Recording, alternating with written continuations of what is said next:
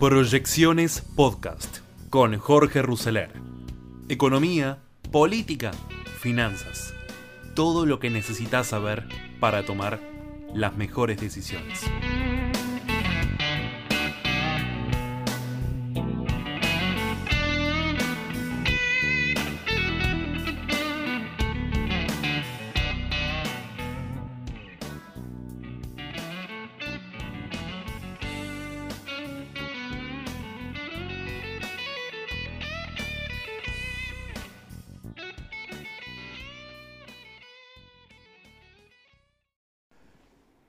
Tiempo de desafíos en los mercados.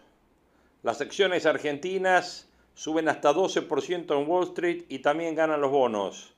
El salto es del ADR de Telecom, que se separa del resto de los papeles que muestran mayoría de avances, pero más modestos. El riesgo país desciende a la zona de los 1.500 puntos. Clima propicio para las inversiones financieras en el exterior este jueves, que le brinda un empuje extra a la recuperación de precios que exhiben los activos argentinos en lo que va de mayo. Mientras que las principales referencias de la Bolsa de New York progresan con modestas alzas, los operadores asimilan de manera favorable un dato de empleo en los Estados Unidos mejor a lo previsto. Las inscripciones para el subsidio por desempleo en Estados Unidos siguieron bajando la semana pasada y siguen en sus menores niveles desde el inicio de la pandemia, según datos del Departamento del Trabajo norteamericano. Entre el 16 y el 22 de mayo, 406.000 personas solicitaron el subsidio, lo que significa 38.000 personas menos que en la semana previa. Las acciones y los ADR de compañías argentinas negociados en Wall Street trepan hasta 12% lideradas por Telecom. Para el resto de las especies las ganancias son más moderadas, como el caso de IPF 2% y el Grupo Financiero Galicia 1,2%. A Telecom le salió la cautelar, el fallo favorable contra la medida del gobierno al declararla como servicio esencial y tirarla para abajo. Curiosamente, la reacción fue de un efecto retardado. Opinión de Jorge Fedio, analista de clave bursátil. Desde un punto de vista técnico, Fedio señaló que Telecom sale de la cuña bajista de resolución alcista, aunque sin demasiado éxito. En Telecom, esa baja bien profunda pasa a oportunidad y con esta reversión confirmada el presente y actual achique puede transformarse en un pullback positivo que aumenta las chances alcistas. Los títulos de Telecom que en dólares aún bajan 1% y un 12% desde que empezó el año se ven respaldados por la obtención la semana pasada de una línea de crédito internacional de 30 millones de dólares. Los bonos soberanos del canje en dólares con ley extranjera avanzan por quinta semana, sesión consecutiva esta semana y en el día de hoy un medio por ciento en promedio, lo que habilita a una caída de 6 unidades del riesgo país que quedan 1.508 puntos básicos.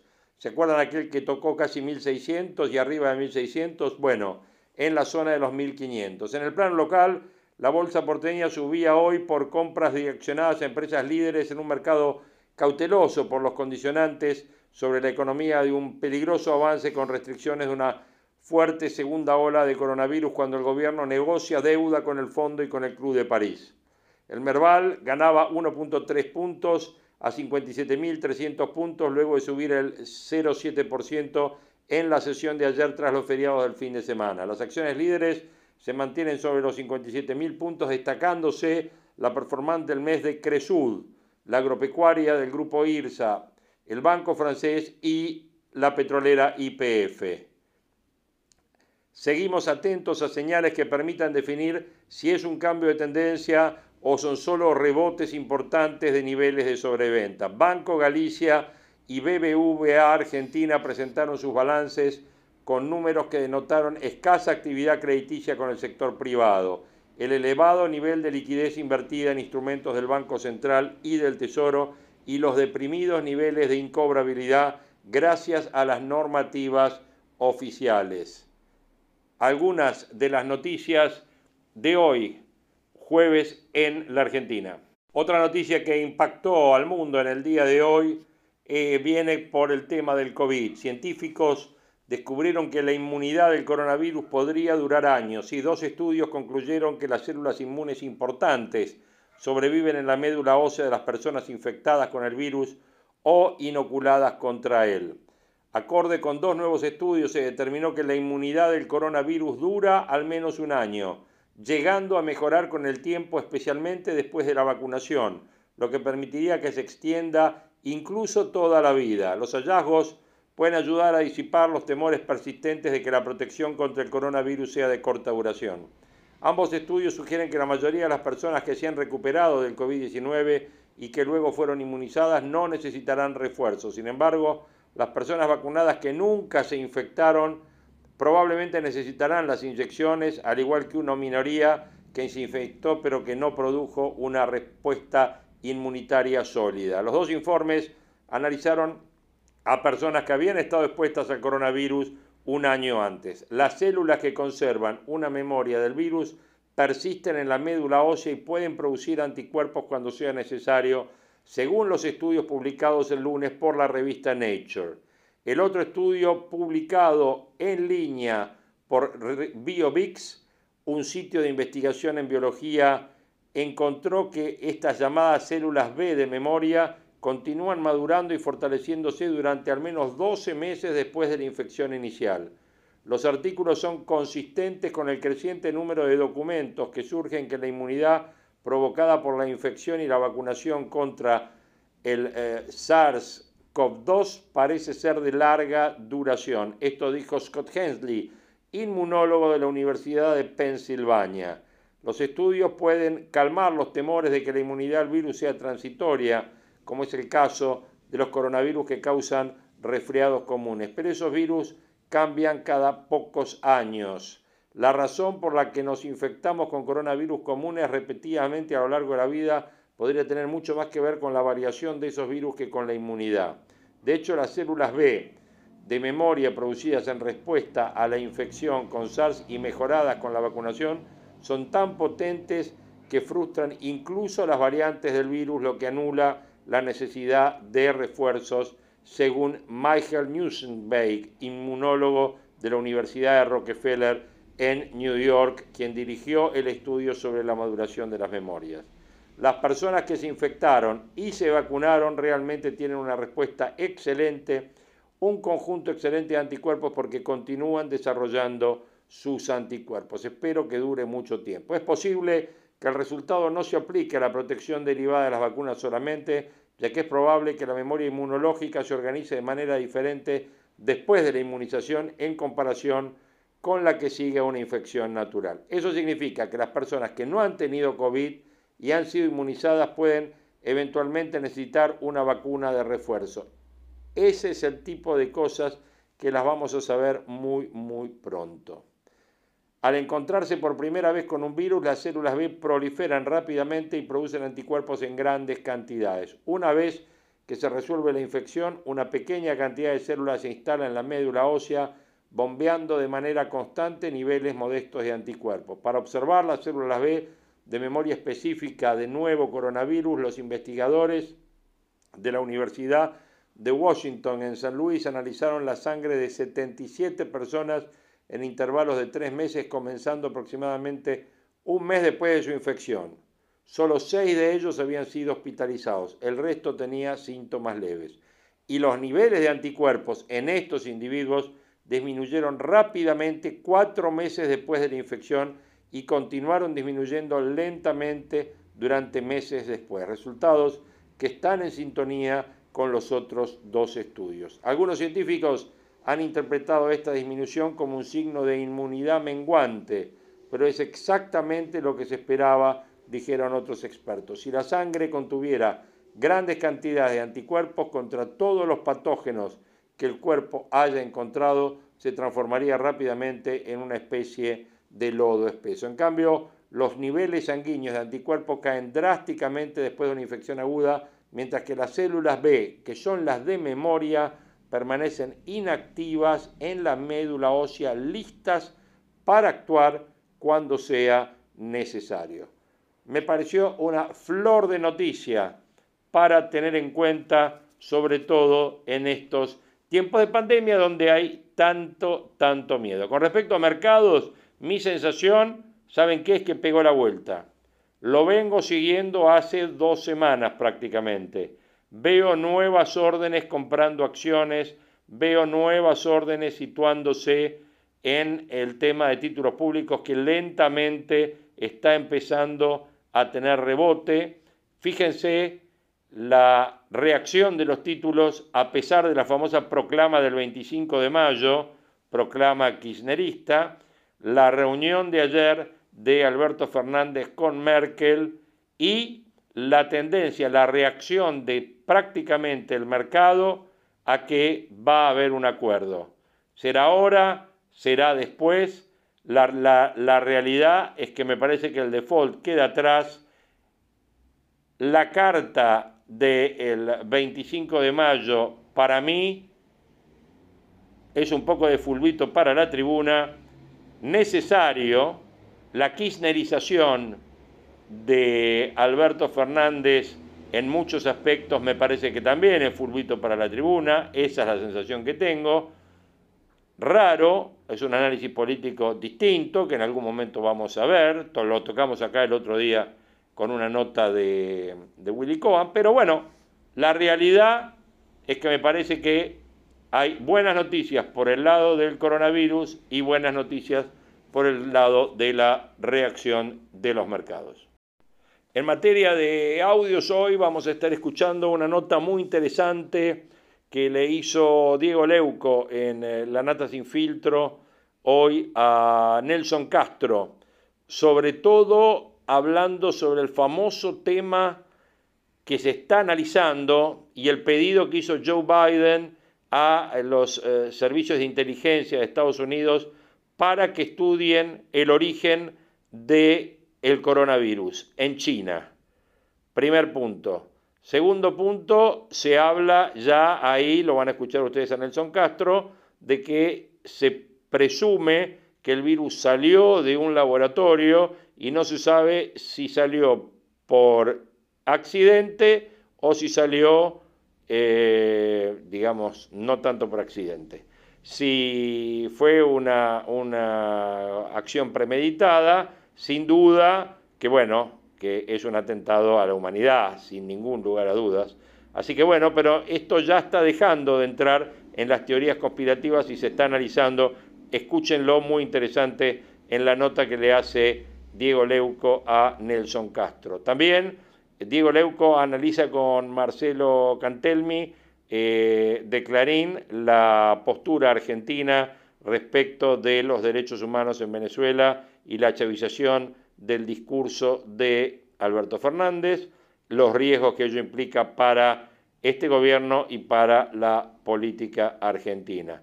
Luego tenemos el eh, primer resumen de hoy por hoy en el programa de la cadena SER de España, donde van a tener todo sobre la actualidad política, no solo en España, en Europa, la situación de la pandemia y también está toda la discusión que hay sobre la situación del gobierno de Pedro Sánchez y los indultos que quiere dar a los presos catalanes. Bueno, es todo un tema. Esto en España lo van a tener en, en, ese, en ese audio. Y además van a tener toda la discusión de la mesa política del programa Somos Nosotros de Willy Cohen con eh, el Beto Valdés, con eh, Francisco Olivera, bueno, completo, van a tener todo, así que esto es lo que van a tener en esta edición de Proyecciones 2021 de hoy, jueves 27 de mayo del 2021. Venezuela es clarísimo. El gobierno se retiró de una demanda por violaciones a los derechos humanos en Venezuela.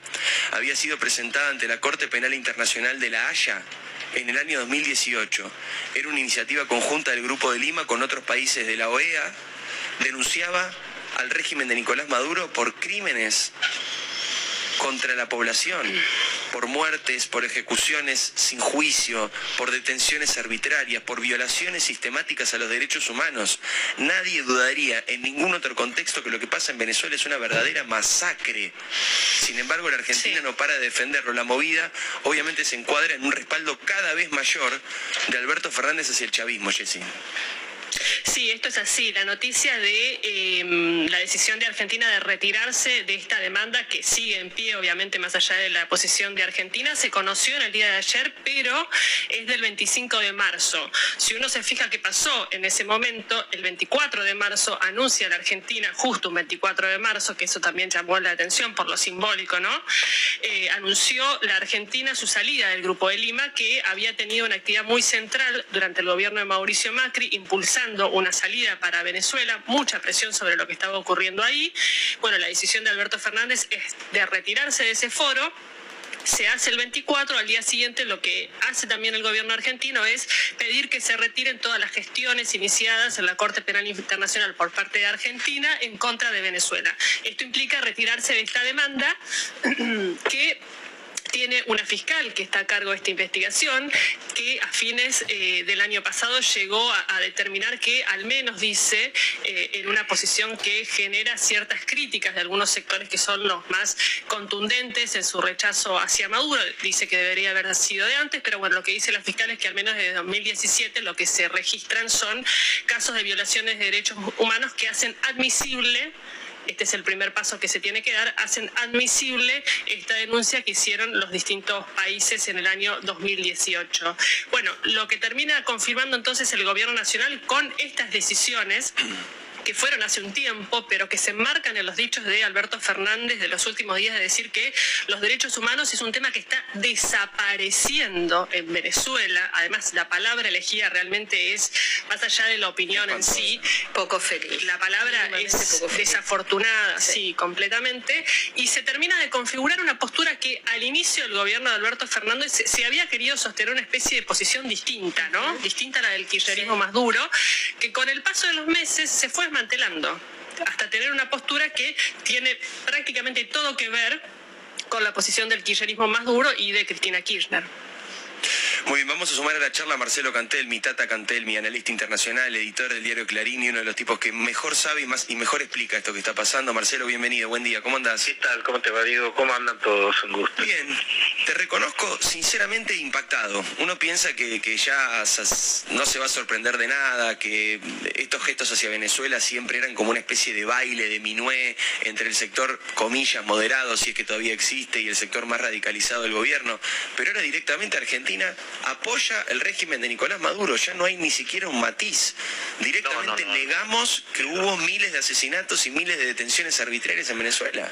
Pero en general esa posición la, la, nota desde que arrancó, y incluso cuando era en oposición también se mantenía. Eh, es cierto lo que estaban recordando recién respecto a que esta denuncia fue en el 2018. En 2019 2020, una socialista, la expresidenta de Chile, Michelle Bachelet, elogiada por Alberto Fernández más de una oportunidad, fue quien hace los dos informes más contundentes sobre el tipo de represión muy, muy similar, muy equivalente al que aplicaban las dictaduras en, Sudamérica. Yo en general comparo claramente al régimen de Venezuela con el régimen de Stroessner en Paraguay, por una serie de cuestiones, si bien uno dice que de izquierda y el otro decía efectivamente que de derecha, las condiciones hacia la gente similares, había una enorme represión y cada tanto elecciones, como para validar que por supuesto siempre ganaba el oficialismo con alguna oposición de la permitida y que servía para hacer un poco la claque democrática. Digo, tiene, tiene similitudes realmente espantosas con aquellos, este, aquellos monstruos de, de otra época. Y es notable que este gobierno, que dice ser de izquierda, cosa muy dudosa, Ah, no, no, se, no se monten lo que otros de otros gobiernos o gobernantes de izquierda sostienen respecto a lo que es en verdad eh, Venezuela, que yo creo en lo personal que es un verdadero dilema para el gobierno argentino, entre otros, pero básicamente el gobierno argentino porque estas posiciones le restan mucho voto por el centro, solamente consolida el voto que ya tienen. Es muy exagerado este, todas las actitudes lo que acaba Esa es la palabra, exagerado, es exagerado, es casi inverosímil, Marcelo. Sí, no, no, que, el presidente diga que está desapareciendo el tema de derechos humanos es chocante, no solamente por el, uso de determinadas palabras, sino porque no es cierto, no está sucediendo eso, como no sucedió en Argentina hasta que la dictadura militar se fue. Eh, recordemos algo, Diego, como para orientar a quienes escuchan, porque esto ya pasó hace, hace mucho y quizá no se recuerde, pero en 2014, en 2015, en 2017, hubo levantamientos en, Venezuela contra el régimen, sobre todo de, jóvenes estudiantes ¿no? universitarios. El de 2014 fue muy, muy conocido porque duró tres meses, arranca con, con eh, una demanda de seguridad por un intento de violación a una alumna en una, casa de estudios y se va montando sobre ese reclamo todo lo demás, digamos, la inflación, eh, la inseguridad general, es cierto, el tema de la ausencia de una democracia real, de libertad de prensa, en fin, los chicos empiezan a cargar esto y se eh, genera una protesta muy similar a las que vimos en el año 19 o las que estamos viendo en este año en Colombia o en el 19 en Chile, en Ecuador, en fin. Eh, en demanda de un cambio en la, en la estructura. Eh, en, ese, en ese episodio uh, tremendo que yo cubrí, el, el, gobierno carga contra los manifestantes con unos individuos que, que eran paramilitares, los colectivos de motocicletas que el de atrás va armado y le disparaba el pecho a la cabeza a los que estaban en la vanguardia de la marcha. Murieron cerca de medio centenar en cifras conservadoras. En el año 2015 hubo otro levantamiento estudiantil con alrededor de 40 muertos, también cifras conservadoras. En 2017, recordemos, la constituyente de Nicolás Maduro, que fue muy, muy peleada en las calles, también tuve la fortuna de hacer la cobertura para el diario en aquel momento, donde hubo también alrededor de 40 muertos, por lo menos en general chicos muy jóvenes. ¿Por qué se tira a los chicos muy jóvenes? Porque eso espanta a las familias y hace que retroceda la, la resistencia al régimen. Yo vi, soy uno los testigos de la policía disparando con eh, la escopeta que lanza las granadas eh, lacrimógenas al pecho de la, de la gente. Cuando esa, ese, ese golpe, te, esa bala te golpea, perdón, uh, te mata, te mata, te genera un ataque cardíaco o algún otro tipo de, de, de, lesión que te lleva a la muerte. Y murieron una enorme cantidad de chicos. Yo entrevisté a las familias que estaban realmente espantadas y por supuesto se apagó la resistencia y mucha gente decidió irse de Venezuela. Esta es la realidad, digamos, es un régimen muy sórdido, muy espantoso, que además tiene una bota militar encima de la gente, donde vos ves autos sin patente que desfilan a la noche vigilando, que secuestran, con espacios de tortura, con una isma, este, digo, mm. tiene, tiene todas las condiciones, sí. Perdón, Marce, antes, ah, sé que hay preguntas en la mesa, pero quiero incorporar simplemente un testimonio valioso. Me escribe Graciela Fernández Meijide mientras hablamos nosotros y me pone y, adhiero, ¿no? Algo que decía vos, Marcelo. Cuesta creer que un gobierno argentino retroceda tanto en materia de derechos humanos. Es, es impresionante. Perdóname, Calita, te interrumpí.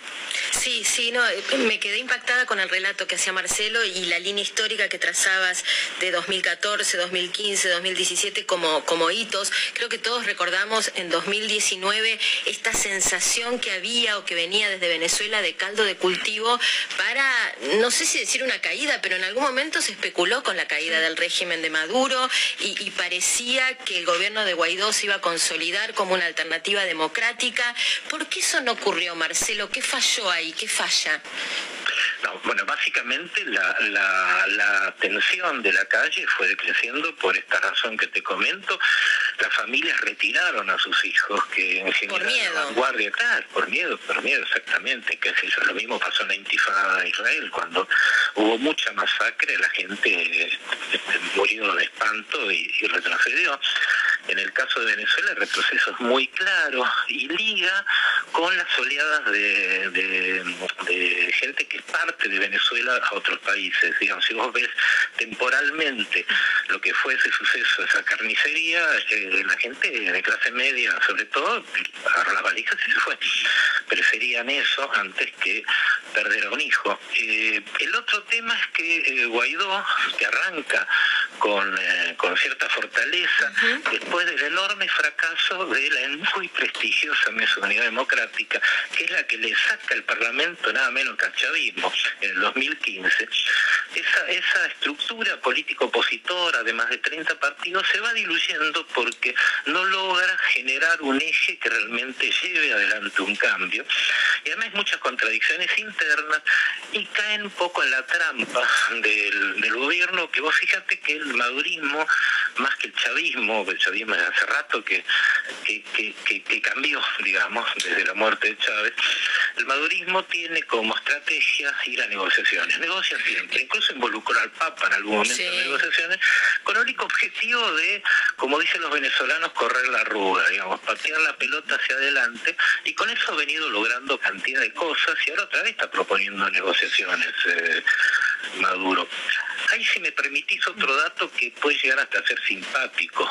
Esta Venezuela de Maduro Ah, no es la Venezuela del, relato, de la narrativa pavota de, una supuesta izquierda y un límite de Estados Unidos, que no lo fue nunca, por cierto, este, porque realmente fue siempre una camarilla agolonada al poder, muy burocrática.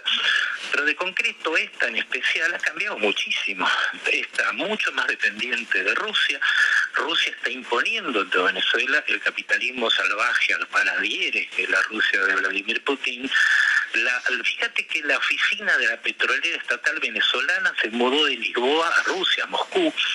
Ah, está el Ministerio de Economía ruso manejando la economía de, Venezuela y desarmando casi todo lo que eran los hitos socialistas, entre comillas, de Hugo Chávez, porque los rusos sostienen que fue una pérdida de tiempo estas, estas, estos sistemas de, de contención social y por eso Venezuela está abriendo en este momento el negocio petrolero, los capitales privados, a todos los capitales privados, en lo que muchos opositores maduros dicen que se ha vuelto neoliberal.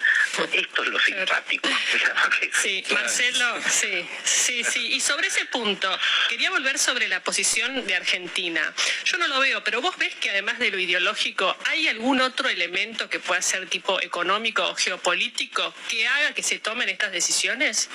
No, estas decisiones son serias. Yo la palabra ideológica no la metería acá porque significaría que hay una ideología opuesta a otra, digamos, que, que lo bolivariano, eh, el kirchnerismo, además, es una ideología en sí misma, ¿no? Por favor, necesita crecer mucho para llegar a tener esa condición.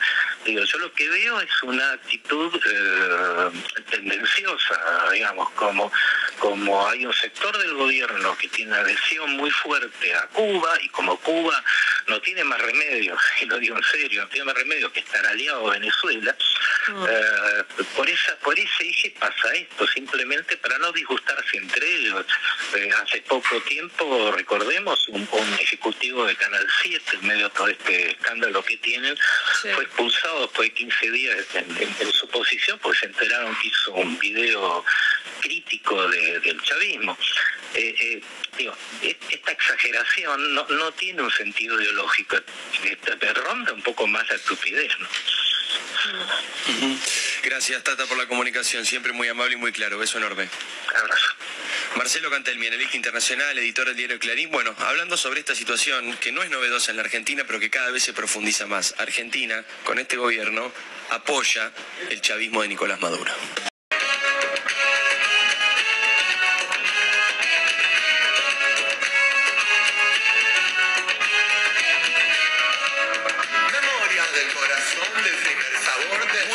A todos, señores y señores. Bienvenidos. 10 de la mañana, 37 minutos en la República Argentina. Estamos arrancando este programa que se llama La Nata Sin Filtro y se queda hasta las 2 de la tarde aquí en el aire de Radio Mitre. La temperatura en este momento 16 grados. Linda mañana aquí en la ciudad de Buenos Aires. Linda mañana para saludar a mis amigos, a mis compañeros. ¿Cómo andan? ¿Qué tal? Hola, Barbano. Hola. Martincito querido. Me dice Croma, nuestro operador, por, por el auricular, que está como loco Barbano ¿cuál es la novedad? Siempre está como loco. Pero hoy yo lo vi moderado, sí, hoy estaba moderado, pero le digo, me estoy dejando de moderar porque los accesos a la ciudad están colapsados otra vez. Muy bien, lo importante Pero Barbano, usted está acá, Barbano, no se queje más. ya llegó, Barbano, ya llegó. En un ratito vamos a hablar de eso. Jessica, vos escucho esa risa, me ilusiono, pregunto. Hoy tiene medias, tiene pantufla, ¿qué tiene la voz hoy? Hoy, usted que, que me sigue en Sí. Instagram, hoy no subí ninguna foto. Upa, mister- Por eso le pregunto. Qué misteriosa. No, hoy no, no, no, no puedo, no puedo decir. ¿Cómo? Baby doll. Usted, pero está, está- no puedo decir. ¿Vos sí? ¿Qué ¿Tacos pasa? altos? Encaje. ¿Qué está? ¿Con medias de red? ¿Que no puede subir? ¿Qué tiene? No, no, frío. Portaligas. No. Eh, a ver. no, lo- La no- yoguineta, la yoguineta. No, Perdón, no, yo la propongo que la no gente, propongo que la gente opine en, en Twitter. Sí, claro. ¿Qué tiene puesto vos? En arroba Radio Mitre, hashtag la nata sin filtro, ¿qué tiene puesto Jessica Bossi hoy que no puede mostrar en las redes Que sociales? que gana. un Alguien va a encuentro con vos. Un encuentro con vos, Ah, claro. No, no, La no, foto, no. la foto de vos y gana. Porque digo, Ah, ¿qué bueno, peor, eso sí, qué no, peor no, puede no. ser que las medias y las pantuflas que mostró ayer, vos y? Puede ser peor. Siempre Uy, Dios. puede No ser se me peor. ocurre algo peor, sinceramente. Pero es algo, es algo eh, erótico. Es algo, a ver, de textura de peluchito. Me encanta. Vos, si uno no es de fierro, afloja Vamos, vos y cuidado. Chin. Cuidado, cuidado, cuidado. Muy bien, de todas maneras, de todas maneras, invitamos a la gente eh, que en arroba Radio Mitre a través del hashtag La Nata Sin Filtro. Vamos a poner ahí a gente de la producción a ver y a revisar a ver si alguien la pega. eh. Si alguien la pega, Jessica Bossi tiene que confesar cómo está haciendo el programa. Sorpresa, chicos, en el comienzo de este jueves. Sí. Bueno, yo arranqué tranquilo, digo, bueno, vamos a hablar de, de- de Venezuela, vamos a hablar de lo que está pasando en Wuhan, vamos a hablar, como decías vos, Rolo, otra vez de moras en los accesos, tremendo, la gente ahí en Puente Porredón esperando sin poder pasar y de golpe... Y Bernie enojado, ¿eh? Está enojado. Bernie enojado, abre... Por cómo se hacen los controles, se enoja, me Y encanta. pero los controles no los hacen ellos mismos. No, él comenta, él comenta, él está enojado, los permisos son un desastre, nadie cumple, están maldados. Él está enojado. Mirá vos, bueno, como si no fueran autoridad, ¿viste? Bueno. Tienen esa ventaja. Bueno, inesperada ventana que se ha abierto sobre la condición actual de Jessica Bossi, nuestra periodista política estrella, una de las más importantes de la Argentina. Una mina que hasta hoy, una mina, perdón, una mujer, una periodista que hasta hoy gozaba de una seriedad en el, en el ambiente, ¿viste? Vos decís, y- pero vos en el ambiente decís, che, Jessica Bossi, todo el mundo dice, sí, Jessica, tremenda, excelente Uh, periodista, sí. muy seria. Uh, Cuando sepan ahora, cuando sepan eh, por qué tiene puesto, yo sinceramente no lo sé, pero estoy sorprendido al aire, igual que todos ustedes, chicos. Así que este misterio se va a revelar, a revelar en un ratito nada más. A la gente le pedimos por favor que opine en arroba Radio Mitre con el hashtag La Sin Filtro. En un rato vamos a hablar de uno de los temas políticos más importantes del día, yo diría del año, y yo diría de todo lo que sigue a partir de ahora en la Argentina, porque lo veníamos planteando sin saber que iba a ocurrir esto esta semana, lo hablamos con Martín, lo hablamos con Natalia, lo hablamos con Jessica, discutimos en la mesa, ¿por qué Argentina avanza directamente hacia el apoyo explícito al chavismo? Al chavismo en Venezuela.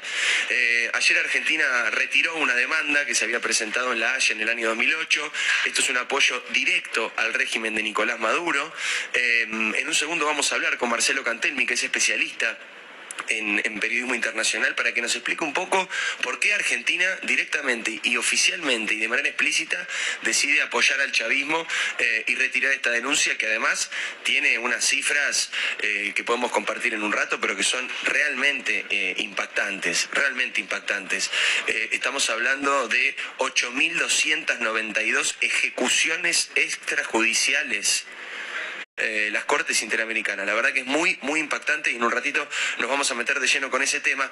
Pero antes, le quiero dar la bienvenida a un amigo, a un compañero, a un, a un colega en Telenoche, que es el señor Nelson Castro, eh, a quien admiramos y queremos muchísimo, porque empieza a volver un tema que genera misterio, que genera dudas, que genera discusiones en el mundo, y tiene que ver con cuál es el origen del coronavirus. ¿Cómo nació el coronavirus? ¿Es efectivamente una zoonosis, es decir, una enfermedad que pasa de un animal, en este caso un murciélago, a un ser humano producto de una comida? producto de una eh, metamorfosis del virus, de una evolución del virus que pasa de un animal al humano, como pasa con la mayoría de estas enfermedades? ¿O en realidad se trata de un error de un laboratorio que estaba experimentando con este tipo de virus en China, en Wuhan. Nosotros ayer con Telenoche hicimos un informe especial, llegamos a Wuhan, que es un lugar muy difícil de acceder, el gobierno chino tiene todo tabicado, la ciudad está bloqueada, tenés que hacer 21 días de cuarentena para entrar, tenés que conseguir un permiso especial del gobierno, es muy difícil acceder. Y ahí tal vez se esconda uno de los secretos más importantes de la historia de la humanidad, que es cómo surgió el coronavirus. Y lo está pidiendo ni más ni menos que Joe Biden, el presidente de los Estados Unidos, que encargó un informe de inteligencia para saber el origen del COVID. ¿Fue una zoonosis normal o fue un error de laboratorio? Les decía, está Nelson Castro en, línea para, para poder charlar con él, que sabe muchísimo de este tema. Nelson, querido, muy buenos días, ¿cómo andás? Hola, ¿qué tal Diego? Bella mañana. Un saludo para vos y para todo el equipo allí. Es gusto estar con todos ustedes aquí, la gente de Radio.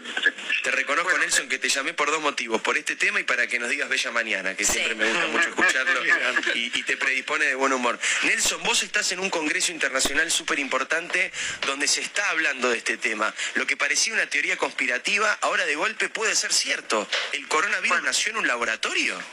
Mira, efectivamente este es un tema que se viene manejando desde hace tiempo. Eh, vos sos uno de los pocos que lo sabéis. Yo estoy participando de un Zoom todos los jueves con especialistas de los Estados Unidos que son consultores eh, de eh, profesores chinos, ¿no es cierto? Y algunos de los cuales se, animan a hablar con, con libertad. El, el, hecho es así, el tema de la posibilidad del coronavirus de saltar a los humanos, de este coronavirus 19, eh, ya estaba planteado por eh, algunos expertos que lo habían presentado a la Organización Mundial de la Salud, tanto en informes de agosto del 2018 como en un eh, informe de agosto del 2019. Este es un punto porque se vio que el coronavirus tenía una gran afinidad por receptores que están presentes en el eh, cuerpo humano. Entonces, obviamente se vio que esto estaba en los murciélagos, esto está, digamos, comprobado por lo menos de lo que se sabe hasta ahora, pero obviamente el tema de la conspiración estuvo presente desde un primer momento porque todos los especialistas eh, eh, con los cuales yo hablaba, que eran consultores de especialistas chinos, reconocían que estos profesionales chinos decían es muy difícil saber la verdad de lo que está pasando aquí. Ustedes recuerdan que el médico, el primer médico que lo descubrió, que fue un oftalmólogo, fue primero perseguido y después lamentablemente falleció. El laboratorio de Wuhan es un laboratorio que se conoce, que trabaja, de lo que se sabe hasta ahora, digo, no es que produzca virus artificiales, sino que trabaja con estos coronavirus en pos de desarrollos biológicos y muchos que tienen que ver con prevención de enfermedades. Surge ahora que allí pudo haber estado también el origen y el tema es, la discusión es, si esto fue un accidente o visto que el coronavirus tenía esta afinidad con el organismo humano, alguien entre comillas, favoreció el escape eh, de ese virus. Pero eso es un atentado brutal contra la humanidad. ¿Es un atentado brutal o sería un atentado brutal contra la humanidad? Bueno, no, sin duda, con una paradoja, eh, digo, porque efectivamente el lugar que primero lo sufrió fue eh, Wuhan, claro. el lugar en donde no sabremos nunca la cantidad, ni de afectados ni de muertos.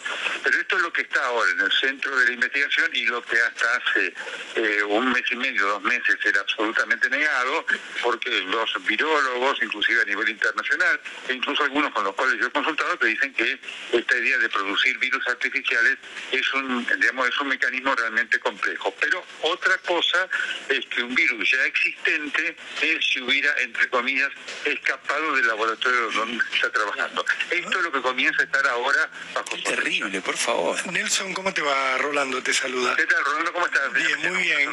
Igualmente. Te quería preguntar, ¿para qué un laboratorio podría llegar a manipular un virus de este tipo o eventualmente fabricarlo? O sea, eh, no olvidémonos de la idea del atentado que puede ser posterior o que se puede haber escapado. Va, voy un pasito antes. Supongamos que el virus se generó en el laboratorio o estuvo ahí. ¿Para qué lo, se utiliza un virus así dentro de un laboratorio? Bueno, obviamente el tema del trabajo con eh, los virus tiene que ver con primero conocer su evolución, eh, ver, prever, digamos, tratamientos, porque obviamente estos virus no solamente generan problemas dentro del cuerpo humano, sino también al generar problemas en el mundo animal, esto tiene un impacto, un impacto eh, para la salud. Hay muchos animales que son animales domésticos y otros tienen impactos económicos. Así que el tema del estudio de los virus es un tema que está presente, porque tiene una importancia para la salud y, te repito, con consecuencias epidemiológicas que después impactan económicamente. O sea, no necesariamente es, un arma que se estaba desarrollando. ¿no? Claro, pero digo, no necesariamente es un arma que se estaba desarrollando de alguna manera. No, por supuesto, obviamente puede ser un arma. Hoy el tema de las armas biológicas forman parte de, eh, las, eh, de las proyecciones y de los potenciales escenarios de conflicto eh, que tienen en desarrollo todas las potencias, ¿no? porque esto efectivamente la guerra bacteriológica o la guerra virológica no es un elemento de ciencia ficción, sino que es un elemento potencialmente de la realidad. Nelson, Marina Calabro te saluda, ¿cómo estás? ¿Cómo estás, Marina? Un gusto. Igualmente, igualmente, siempre es un gusto escucharte. Mi consulta es si hay forma de distinguir el origen de un virus en función de sus características estructurales. Y por ende, si alguna vez vamos a saber efectivamente si fue creado en un laboratorio, si se escapó o fue simplemente, bueno, el, origen en los animales que, que se suponía hasta acá. ¿Hay alguna manera objetiva de hacer una distinción? Mira, es muy interesante la pregunta. Sí que lo hay. El tema es que para eso tenés que acceder a un nivel de información que, como ustedes ven, China no lo, no lo ha dado y es muy poco probable que lo vaya a dar. El hecho Todo lo contrario, de hecho ni la Organización Mundial de la Salud haya podido entrar, ustedes se dan cuenta que va a ser muy difícil porque la Organización Mundial de la Salud es un organismo en donde China participa y de hecho uno de los problemas y que ha generado una crítica a la estructura política de la Organización Mundial de la Salud ha sido una, digamos, una comunicación tardía al tema de la pandemia. Hay que recordar, bueno, esto también hay para que analizarlo, que la Organización Mundial de la Salud en principio, digamos, tuvo una reacción, vamos a ponerle un término generoso, lenta ante las primeras advertencias que ocurrían con la pandemia y eso también fue un elemento de, eh, peso político o mejor dicho de características políticas que coadyuvó eh, al esparcimiento de la difusión del virus. Ahora, Nelson, buen día. Martín te, te saluda. ¿Cómo, estás? Eh, no estamos demasiado vulnerables. Olvídate el caso del coronavirus. Digamos, es tan fácil eh, soltar un virus y esparcir un virus por toda la humanidad desde cualquier laboratorio, porque si es así, entonces es un, no sé, qué sé yo, hay 10.000 laboratorios en todo el mundo que tienen la potencialidad de generar una cosa así.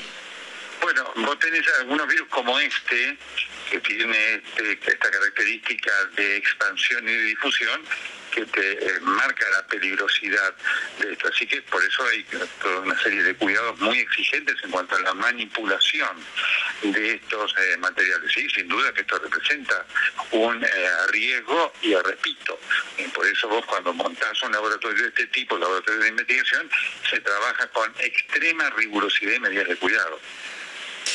Impactante, Nelson, esto que nos estás contando. Y, quiero preguntarte también por este congreso del cual participás. Es algo que vos me confiaste en su momento, es un, proyecto que, eh, bueno, tiene solamente a tres periodistas en el mundo. Esa es la importancia, Nelson, que tenés vos como, como referente periodístico médico en nuestro país y, evidentemente a nivel internacional también. ¿Cuáles son las, principales conclusiones? Es un congreso además que lleva muchísimos meses, hace varios meses que estás participando de eso. ¿Cuáles son las conclusiones que vos dirías que eh, tenemos que saber, las más importantes? Las que más te llamaron la atención y de las que se hablan poco, donde eh, que discuten ahí. Es un congreso donde además de haber tres periodistas del mundo, está por ejemplo Fauci, que es uno de los analistas de la pandemia más importantes, el encargado de manejar la pandemia en Estados Unidos. ¿Qué saben ahí ustedes, los especialistas que están hablando del tema, que considerás que debemos saber todos? Mira, hay tres cosas que marco en esto que, eh, para mí ha sido y es impactante ¿no? en cuanto a poder acceder a un nivel de información único y sobre todo a nivel de discusiones eh, de gente de enorme importancia. La primera conclusión es todo lo que no se sabe. Eso obviamente eh, te impacta, ¿no? Cuando vos ves esto y que explica toda esta Y esto lo destaco, toda esta situación, Diego, que como vos ves y lo ve la mesa, hace que la información sea cambiante. Lo que hoy parece una verdad, mañana no lo es tanto. Y eso es un elemento eh, que eh, este conjunto de expertos te marca todo el tiempo. Digamos. Eh, hoy sabemos esto y mañana no, por lo tanto, la segunda conclusión, Diego, es que tenemos que ser muy prudentes sobre esto en cuanto a poner las cosas en el tiempo justo. Hoy sabemos esto, mañana no lo sabemos. Y el tercer punto que surge siempre, porque algunos de los que participan son expertos de consulta del gobierno de los Estados Unidos, es que eh, desde el punto de vista de la política, eh, lo que hay una conclusión muy muy importante que el liderazgo político de todo el mundo, los líderes políticos de todo el mundo, han eh, mostrado una particular ignorancia de las advertencias que se hicieron en su momento sobre esta posibilidad, ¿no? Y la, la pregunta que se hace si esto se atenderá al futuro, porque una de las cosas que deja esta pandemia como tal Diego, es que esto que está ocurriendo ahora puede repetirse en el futuro y una de las cosas que los especialistas, algunos de ellos hoy tienen acceso directo al presidente Biden, están, digamos, eh, marcando la política. Ustedes deben escuchar mucho más a lo que la ciencia dice sobre este y otros temas para entenderlo y tener la capacidad de anticiparse, porque una vez que eh, se desatan estas pandemias es muy difícil controlarlas. Impresionante, Nelson, toda esta información que nos acercás. Gracias por tu tiempo. Sabes que te quiero, que te admiro. Un honor, un placer laburar con vos todos los días ahí en Telenoche. Nos vemos en un ratito. Y gracias por tu generosidad de siempre. Digo que sabes que la valoro mucho y un saludo muy afectuoso para toda la gente de la mesa y de la radio. Ahí está, Nelson Castro, chicos. Lo digo ahora que se fue porque a él le da pudor, pero realmente estamos hablando eh, con un, insisto, tres periodistas en el mundo fueron seleccionados para participar de, de estos congresos internacionales con Fauci a la cabeza, donde permanentemente están compartiendo compartiendo las nuevas informaciones, todo lo que se sabe del coronavirus, estas tres conclusiones que eh, nos acaba de contar Nelson y esta idea que parecía alocada, descabellada, que parecía una teoría conspirativa y de golpe empieza a ser la principal preocupación del mundo, chicos, es realmente impresionante. Así es. Y también, eh, Diego, cambiándote de tema, cómo se pusieron las redes con Jessica Bossi. No ah, no, eso sí, sí, eso te iba a decir. todo en llamas.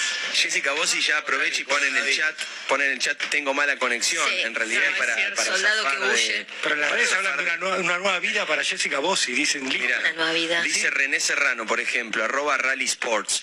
Eh, nueva etapa de Jessica Bossi. Sale del análisis político duro para ser la señora sexy desastre.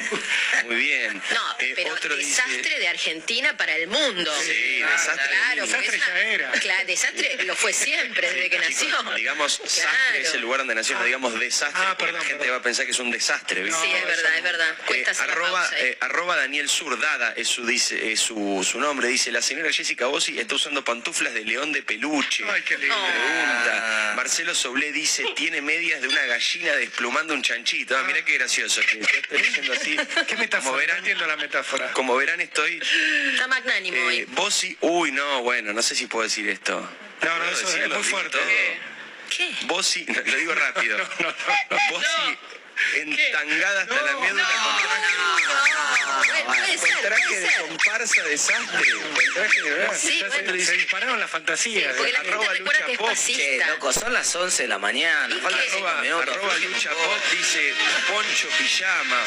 Otro dice debe tener un pijama de osito, quizás con orejas, dice uno. Otro dice si no puede mostrar en Instagram, dice Aníbal F. Eh, F, no F. Dice si no puede mostrar en Instagram debe ser porque tiene puesto poco tirando a nada. No. Epa. Pantuflas y nada más, dice la gente. Pantuflas y nada más. El nivel de ratones de fantasía que ha generado Jessica Bossi. Está el país paralizado, ¿entendés? Llega el virus, no sabemos de dónde. Somos amigos de Venezuela, se termina la carga. ¿eh? La gente no puede entrar a la ciudad de Buenos Aires y la gente está desesperada por Jessica Bossi. Es terrible. Yo me la imaginé enfundada en esos trajecitos de peluche que son con el cierre adelante. Los ositos que van con nada abajo y que viene con nada abajo. Nada abajo. Claro, y que viene la pantufla integrada a la pierna. uno, como lo el de los pijama- bebés. Con el pijama de Charles Singal, ¿se acuerdan? Todo de blanco Ay, salía con la. Una sola pregunta le voy a hacer a vos y después vamos a retomar con este tema porque la gente está en llamas en las redes, calentó las redes sociales. Es título de portales eso, sí. olvidate. Ciudad.com, paparazzi. Éxito, Ina, Primicia Éxito, Ina, Infobae. Ariel Wallman, despertate. Esto es nota. Jessica Bossi calentó las redes sociales. Lo único que le voy a preguntar es, Sí. Jessica Wanda Judith Bossi. Sí, ay, hacía tiempo que no me decía. Sí. ¿Alguno de, las, de los oyentes la pegó con lo que dijo? ¿Sí o no? No. No. Pone Sigan mandando amigos en arroba Radio Mitre, hashtag La Nata Sin Filtro, 10 de la mañana, 57 minutos, 16 grados la temperatura en la ciudad de Buenos Aires. En un rato, obviamente, también nos ponemos serios y hablamos de Venezuela, hablamos de la decisión de Argentina. Vamos a hablar de la política de precios del gobierno. Ahora falta carne en las carnicerías de la República Argentina después de las medidas que tomó Alberto Fernández. Todo eso en un ratito, no te vayas.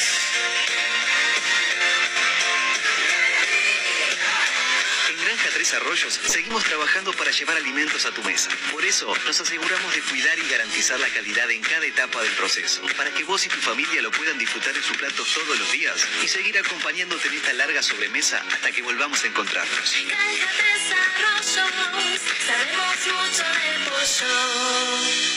Santander presenta. Ahora podés ver las chicas de la culpa cuando quieras. Todos los episodios de las chicas con Male Ginsburg, Connie Ballarini, Fermetili y Natalia Carurias. Para que te mueras de risa a toda hora. Las chicas de la culpa. Capítulos on demand. Solo por plateanet.com. Disfruta un 15% de ahorro con tarjeta Santander o canjea tus. Vigencia del 1 del 1 al 30 del 11 del 2021. Más información en santander.com.ar. Santander presenta Santander Agronegocios, pensado y creado especialmente para las necesidades del campo. Te ofrecemos tarjeta Santander Agronegocios para la compra de insumos y hacienda, convenios para la compra de maquinaria agrícola y la mejor atención especializada, porque juntos producimos mejor. Conoce más en santander.com.ar barra agro. Santander, queremos ayudarte. Los accionistas de Banco Santander y no responden en exceso de su integración accionaria. El tiempo pasa y tu cuerpo lo sabe. Recupera la movilidad y flexibilidad con Romina Flex. Romina Flex. Sabemos de qué se trata. Veo, veo. ¿Qué ves? Una cosa maravillosa en Flow. ¿Y vos qué ves? Flow es para vos. Más información en flow.com.ar. En Changomás y Walmart arrancaron los ofertazos XXL. Hasta el miércoles 2 de junio, aprovecha 50% en la segunda unidad en gaseosas, aguas, galletitas, lácteos y pastas, 30% en productos de limpieza e higiene personal. Además, pagando tus compras con tarjeta alimentar, aprovecha un 15% de descuento en lácteos, azúcar, aceites, pañales para bebés y muchas categorías más. Vení a Changomás y Walmart. Tenés miles de super ofertas al mejor precio. Promoción válida para consumo familiar en todas las tiendas Walmart y Changomás del país. Del 20 de mayo al 2 de junio de 2021 o hasta agotar stock, lo que ocurra primero. Decide basta a la humedad. Impermeabilizar con Plavicón Techos. Tiene solución. Ponele. Estás en tu propia nube escuchando tu playlist y una voz amable te interrumpe cortándote la inspiración.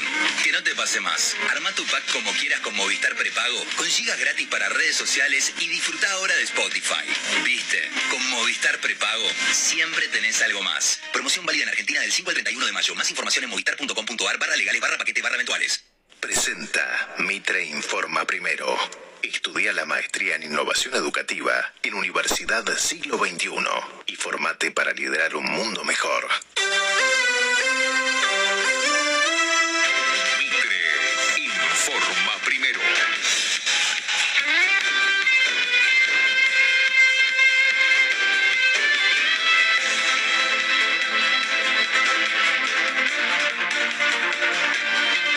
11 de la mañana en la República Argentina, el cielo está algo nublado en Capital Federal y Gran Buenos Aires. La temperatura 16 grados, un décimo.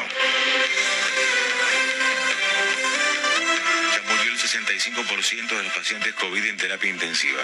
Es el resultado de un informe del Ministerio de Salud hecho desde que entró la pandemia. El informe destaca que entre los mayores de 60 años que requirieron asistencia respiratoria mecánica, el 86% perdió la vida. Provincia de Buenos Aires empieza a vacunar a personas de entre 18 y 40 años con comorbilidades. Lo dijo el ministro de Salud, Daniel Goyán, quien aseguró que a fines de junio ya habrán inmunizado a todos los grupos de riesgo. Sonrisa, el segundo de Dumbo, uno de los narcos más buscados de la ciudad. El juez Julián Ercolini detuvo a la madrugada al segundo de la organización Narco que operaba en el barrio Carlos Mujica de Lugano. Es el que acompañaba siempre al famoso Dumbo. Se trata de Arturo Andía Ormeño, quien se había escondido en la villa 1114. Le decían sonrisa. Cuando llegó la policía, destruyó su celular para impedir que se supiera quiénes más participaban de la banda. A todo esto, los vecinos del barrio Carlos Mujica presentarán una denuncia ante la Corte Interamericana de Derechos Humanos de la OEA contra el Estado argentino por la violación de los derechos humanos. Los vecinos entregarán 124 testimonios con audios y videos donde se cuentan casos macabros perpetrados por la banda de narcos en los monoblocks. Mercedes Ninzi, Mitre informa primero. Cielo algo nublado en Buenos Aires, la temperatura 16 grados un décimo y la humedad 66%. Mitre informa primero.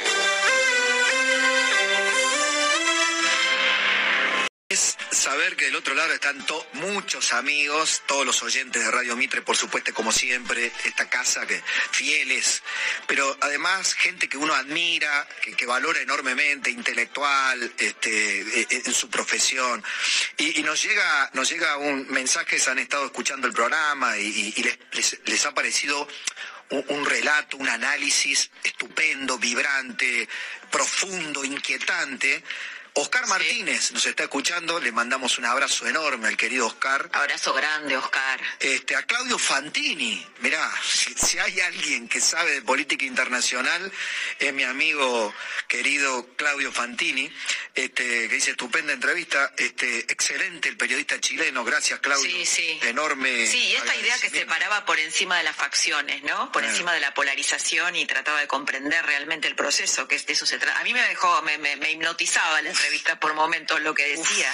Uf, porque además cada respuesta era una ventana a la complejidad, ¿no? No, apto- no apta para estupideces simplistas de grieta, de blanco negro, ¿no? Sí, sí. Eh, una interpelación para todos nosotros. ¿eh? Yo decía, y, y- y reitero y subrayo, para los republicanos, entre comillas, digo, si, si, si este colectivo este, podría ser más o menos identificable.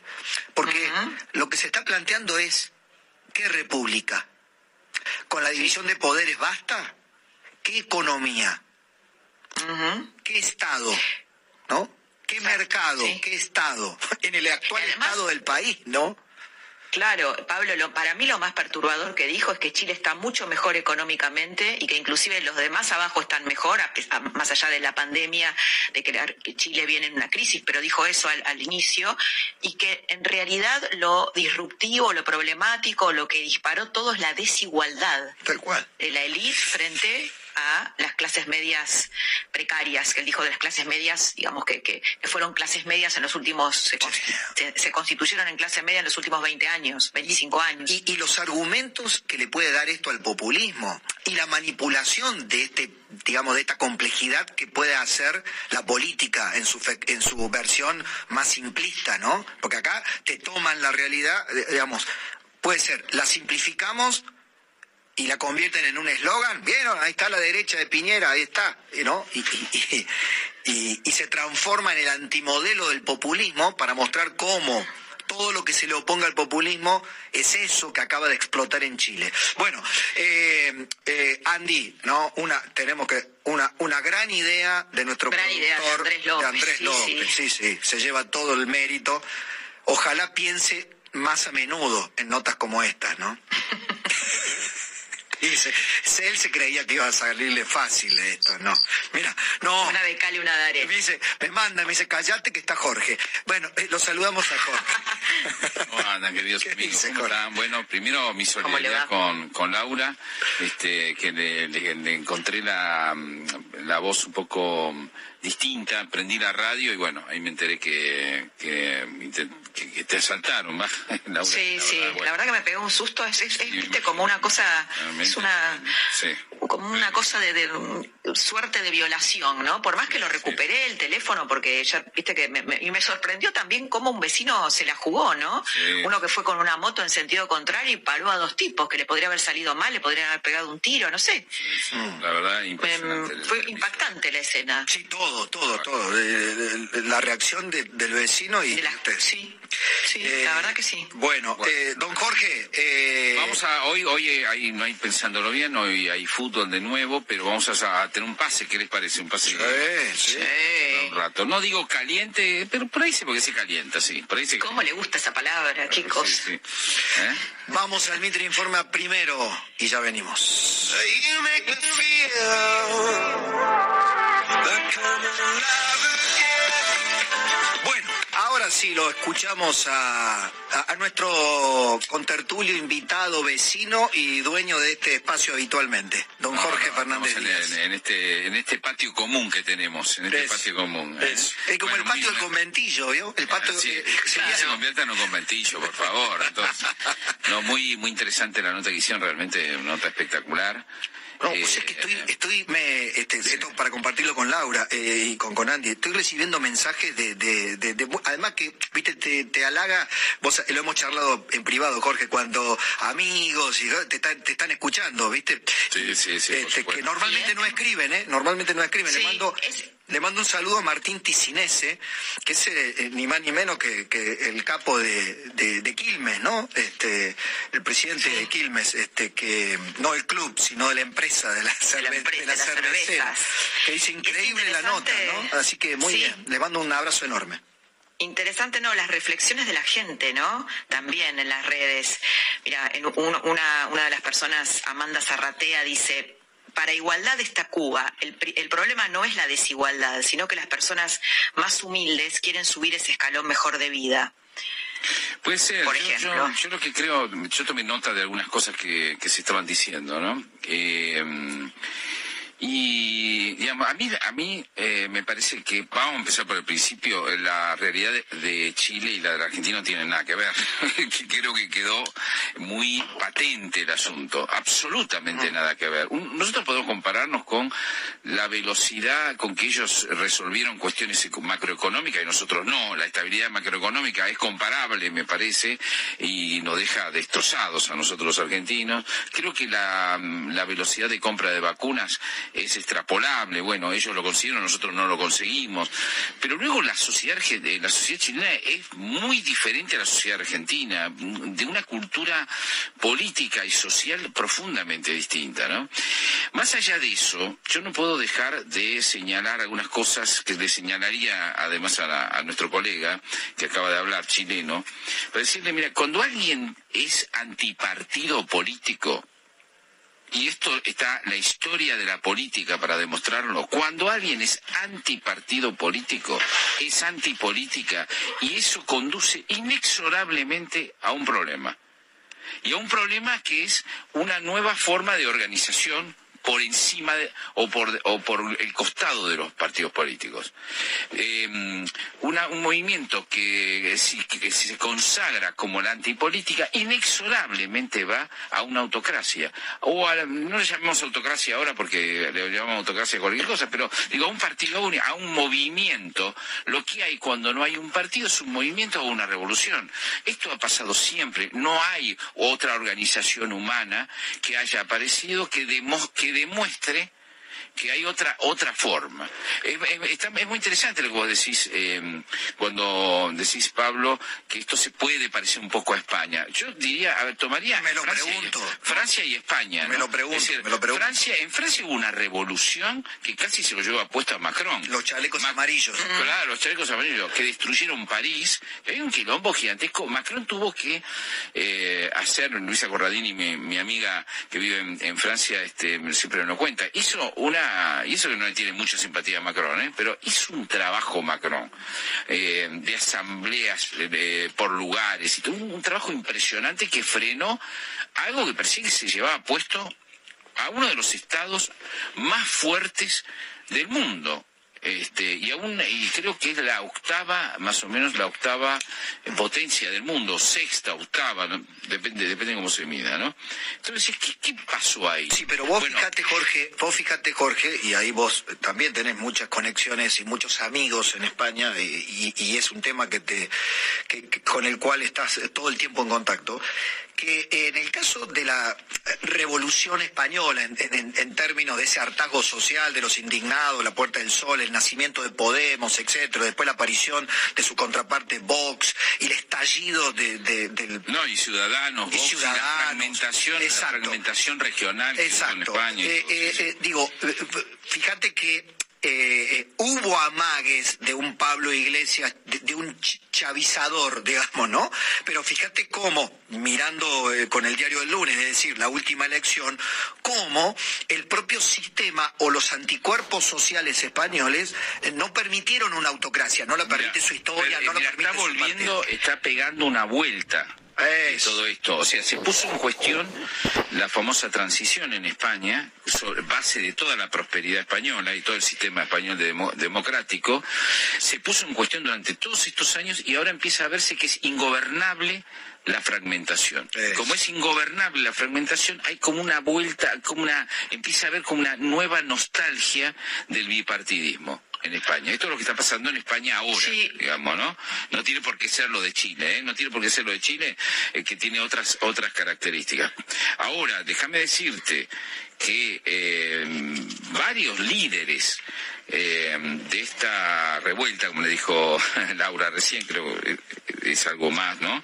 Eh, que una revuelta, eh, son lectores profundos y se reconocen como lectores de un intelectual en especial. ¿Quién es? Ernesto Laclau. Claro. Ernesto Laclau, en, específicamente en dos libros, bueno, La razón, La razón populista, sí. y Hegemonía y Socialismo, algo así, no, no me acuerdo cómo es la de la década del 80, la que había hecho antes de la, de la experiencia chavista, digamos, ¿no? Eh, re- recordemos, Ernesto Laclau no solo es el gurú del chavismo y, de, y, de, y del cristinismo, es un heredero de Jorge Abelardo Ramos, es hijo de una cosa muy particular que pasó con la izquierda, que es un trotskismo que entra en el nacionalismo. Algo que Ahora, no Jorge, había pasado. perdón, ¿no? Digo, Sí. yo tengo un disenso con lo que estás, disenso amable con lo que estás diciendo y tengo otros matices, digamos, en lo que vos estás planteando, que entiendo desde dónde lo planteás. Pero digo, no hay, no hay una elección que se gane con la contundencia que se ganó en Chile si no hay una disconformidad muy profunda y un No, consenso no profundo dudo, en la no- sociedad. No, es que no tenemos Y eso tenemos tiene una raíz económica. No tenemos, di- no tenemos discrepancias acá. No, porque yo, no creo que todo lo que haya pasado vuelve a suceder. Y te lo digo desde la las críticas que, por ejemplo, Harari, Yuval Harari, que es un, un liberal, le hace a la democracia liberal en el actual contexto. No solamente, ahora se le agrega la pandemia, pero mm, históricamente lo que ha habido es que a una determinada forma de producción y de economía le corresponde un nuevo sistema político. Eh, No, yo no estoy tan segura que un cuestionamiento como el que se está haciendo en Chile lleve necesariamente a una autocracia. No, hasta no, no ahora estoy no segura se, que eso, hasta que eso ahora sea no se- así. hasta ahora no se inventó otro modelo, pero puede ser que se invente. Puede Por ser eso que, digo. como dicen, eh, alguien eh, descubra un nuevo sistema. Bueno, lo dijo el propio, lo, lo Claro. dijo el propio Moschiati, ¿no? Claro. Cuando yo le puse Eso puede pasar. Hasta ahora no pasó en el modelo Sí, sí, es español. cierto. y te- y te voy a decir, pero, pero, pero abonando esa posibilidad que, que, que plantea Moschiati cuando le presento el caso español y, que toma Laura ahora, eh, eh, yo creo que hay una diferenciación y, en esto algo muy particular de Chile. La elección que gana esta disconformidad, esta explosión del, del hartazgo, la gana en las urnas para reformar una constitución. Es decir, que Chile se va va a dar a luz una nueva constitución. Con lo cual, este sector independiente se está obligando a sí mismo a canalizar el hartazgo. Y como no hay un autócrata que aproveche, no, no, no, no hay un autócrata como un Maduro para aprovechar esta instancia. Con lo cual sí podemos estar ante un fenómeno novedoso. Yo no lo, Ahora, eso- yo no lo eso- romantizo, ¿eh? Yo no, hablo de yo no me- Sí, novedoso me no, quiere decir que sea bueno, ¿no? Claro, no, exacto. yo no me, no me enamoraría de lo nuevo, No, ¿no? Porque no, eso no, es no. algo muy, No, muy yo- nuestro. yo no lo romantizo. Nuevo, ¿no? No. Pero lo que tampoco quiero- miraría que tampoco lo que lo- pasó va, va a pasar, ¿no? Digo, Bueno, es probable, iría- probable, la historia se hace para adelante, no se hace para atrás, Claro. pero los sistemas políticos no han demostrado eh, que, fue, que fuera de, la, de los partidos políticos eh, pudieran sobrevivir más que por movimientos que son que tienden a la hegemonía o revoluciones directamente. Pero puede haber, puede haber un nuevo algo algo nuevo del siglo XXI que nosotros no conocemos y que re- responda a una nueva mm, e- economía tecnológica.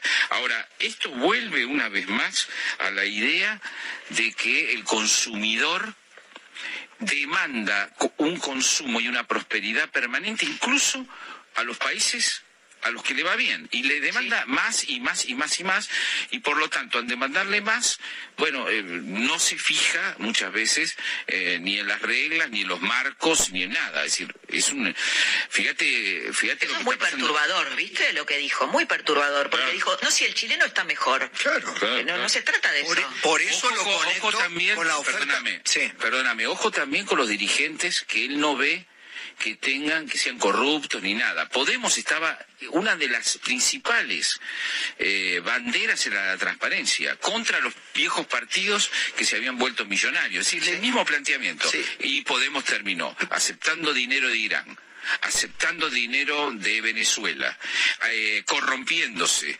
con grandes escándalos de corrupción en España, ¿no? Que, que hubo a través de eso. Sí, a ver, al, par- no Partido. Comunista, al Partido Comunista, donde quiera que esté, no le quedan eh, de- eh, aliados demasiado novedosos, son los aliados de siempre, digamos. En ese sentido sí, pero ¿sabes qué me inquieta mucho más? Que, que condenar anticipadamente a los futuros Pablo Iglesias que tenga Chile. Es la elección para la oposición en la Argentina. Es algo que me lo viene diciendo el doctor Daniel Sobato. To- Tomar nota de qué, le, qué modelo, qué horizonte de país qué contenido de la democracia republicana liberal le puede dar Juntos por el Cambio. ¿Qué modelo? Yo no, no tengo la menor idea, pero lo No, no, pero pará, pará, digo, Jorge, pará, no, no, se no. cargan al oficialismo. Pero pará, Jorge, ¿no? pará, Sí. no es menor. Jorge, No, no, no es no menor, es no es menor el tema. no es menor el porque porque. Macri, Macri era lo más parecido al Piñera argentino posible.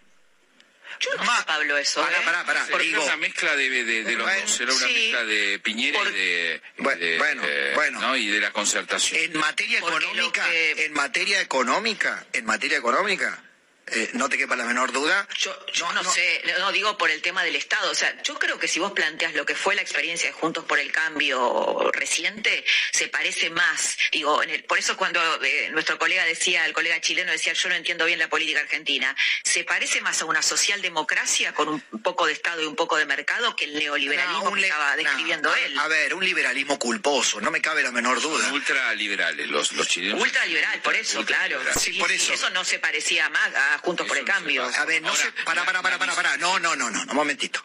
Junto por el cambio era una mezcla entre el PRO, el radicalismo, el propio Macri se quejaba de los radicales socialdemócratas que no entendían nada, de los radicales populistas que no entendían nada. A ver, el Macri en esencia, el Macri en esencia, sí, claro, le, dio un tono socialistoide por su, por su formación, por su apellido, por su familia, porque derivaba de los negocios del Estado de su padre. O sea, se hizo un refresh, se socializó gracias a Durán, Barba y, a, y a- la blande que le hicieron. Pero cuando Broda, cuando Miguel Ángel Broda lo iba a, visitar y le decía en su despacho, Mauricio, este, subestimaste la macroeconomía, él después se burla, no se burlaba de Broda, sino se le decía a quien quisiera escucharlo, miren si yo no voy a saber qué es lo que hay que hacer. Macri quería ese país, ese mercado abierto, esa Argentina, lo que pasa que es gobernando una Argentina dominada por el peronismo sabía que era imposible.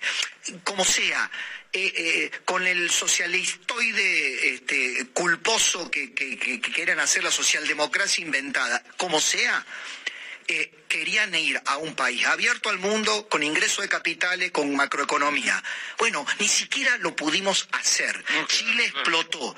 ¿Qué le van a decir a la sociedad argentina? ¿A dónde No, no, ¿y qué le van a decir? vamos a, vamos a ir? si manejamos mal algunas cosas, ¿por qué, por qué ahora lo vamos a manejar? No, creo que tienen algunas dificultades el- clarísimas eh, la oposición. Ahora, si yo fuera el kirchnerismo estaría preocupadísimo con lo de Chile.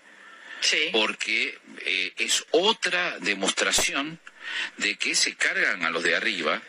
El que está arriba sonó, este en el caso de Chile venía de antes de la pandemia y se profundizó con la pandemia, digamos, pero hay otros casos donde el oficialismo paga. La idea de que vos estás sufriendo y mirás a gente que se enriqueció, bueno, le pega directamente al kirchnerismo. Los eh, sindicalistas de la CGT son, son multimillonarios. Cristina Kirchner vive como, un- eh, como lo que es, una mega millonaria, ¿no?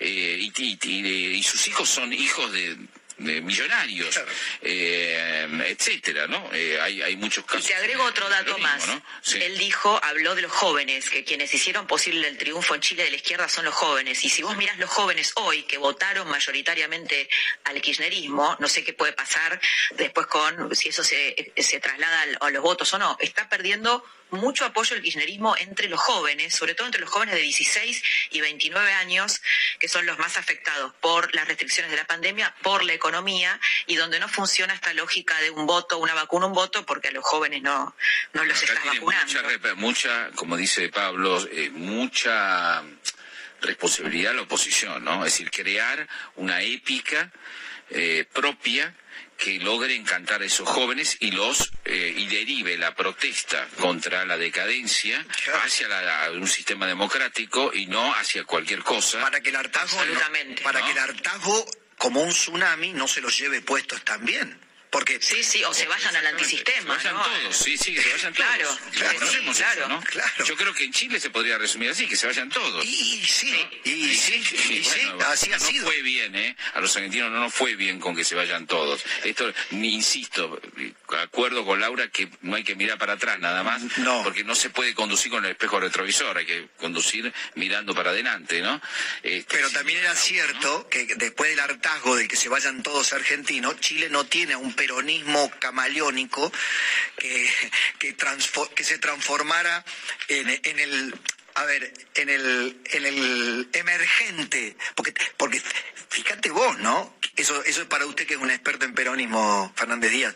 Eh, el camaleónico Néstor Kirchner se transforma en el emergente también Macri, por supuesto, pero termina capitalizando la furia de ese 2001 que se vayan todos y, se- y- y le dan el endoso, el cheque en blanco del poder. Bueno, Sí, cuando pertenecía al feudalismo, ¿no? Exactamente. Si había alguien feudal, era, era Néstor Kirchner en su provincia. No, yo creo que realmente somos otro país. eh, creo que fe- efectivamente eh, hay- se está acumulando una bronca gigantesca con la clase política en su totalidad y eso me parece un gran peligro en la Argentina, un gran peligro. Eh, y creo que el si yo fuera específicamente el oficialismo estaría muy, muy, muy, muy preocupado por la situación de las de, de las elecciones, concretamente de las elecciones, ¿no?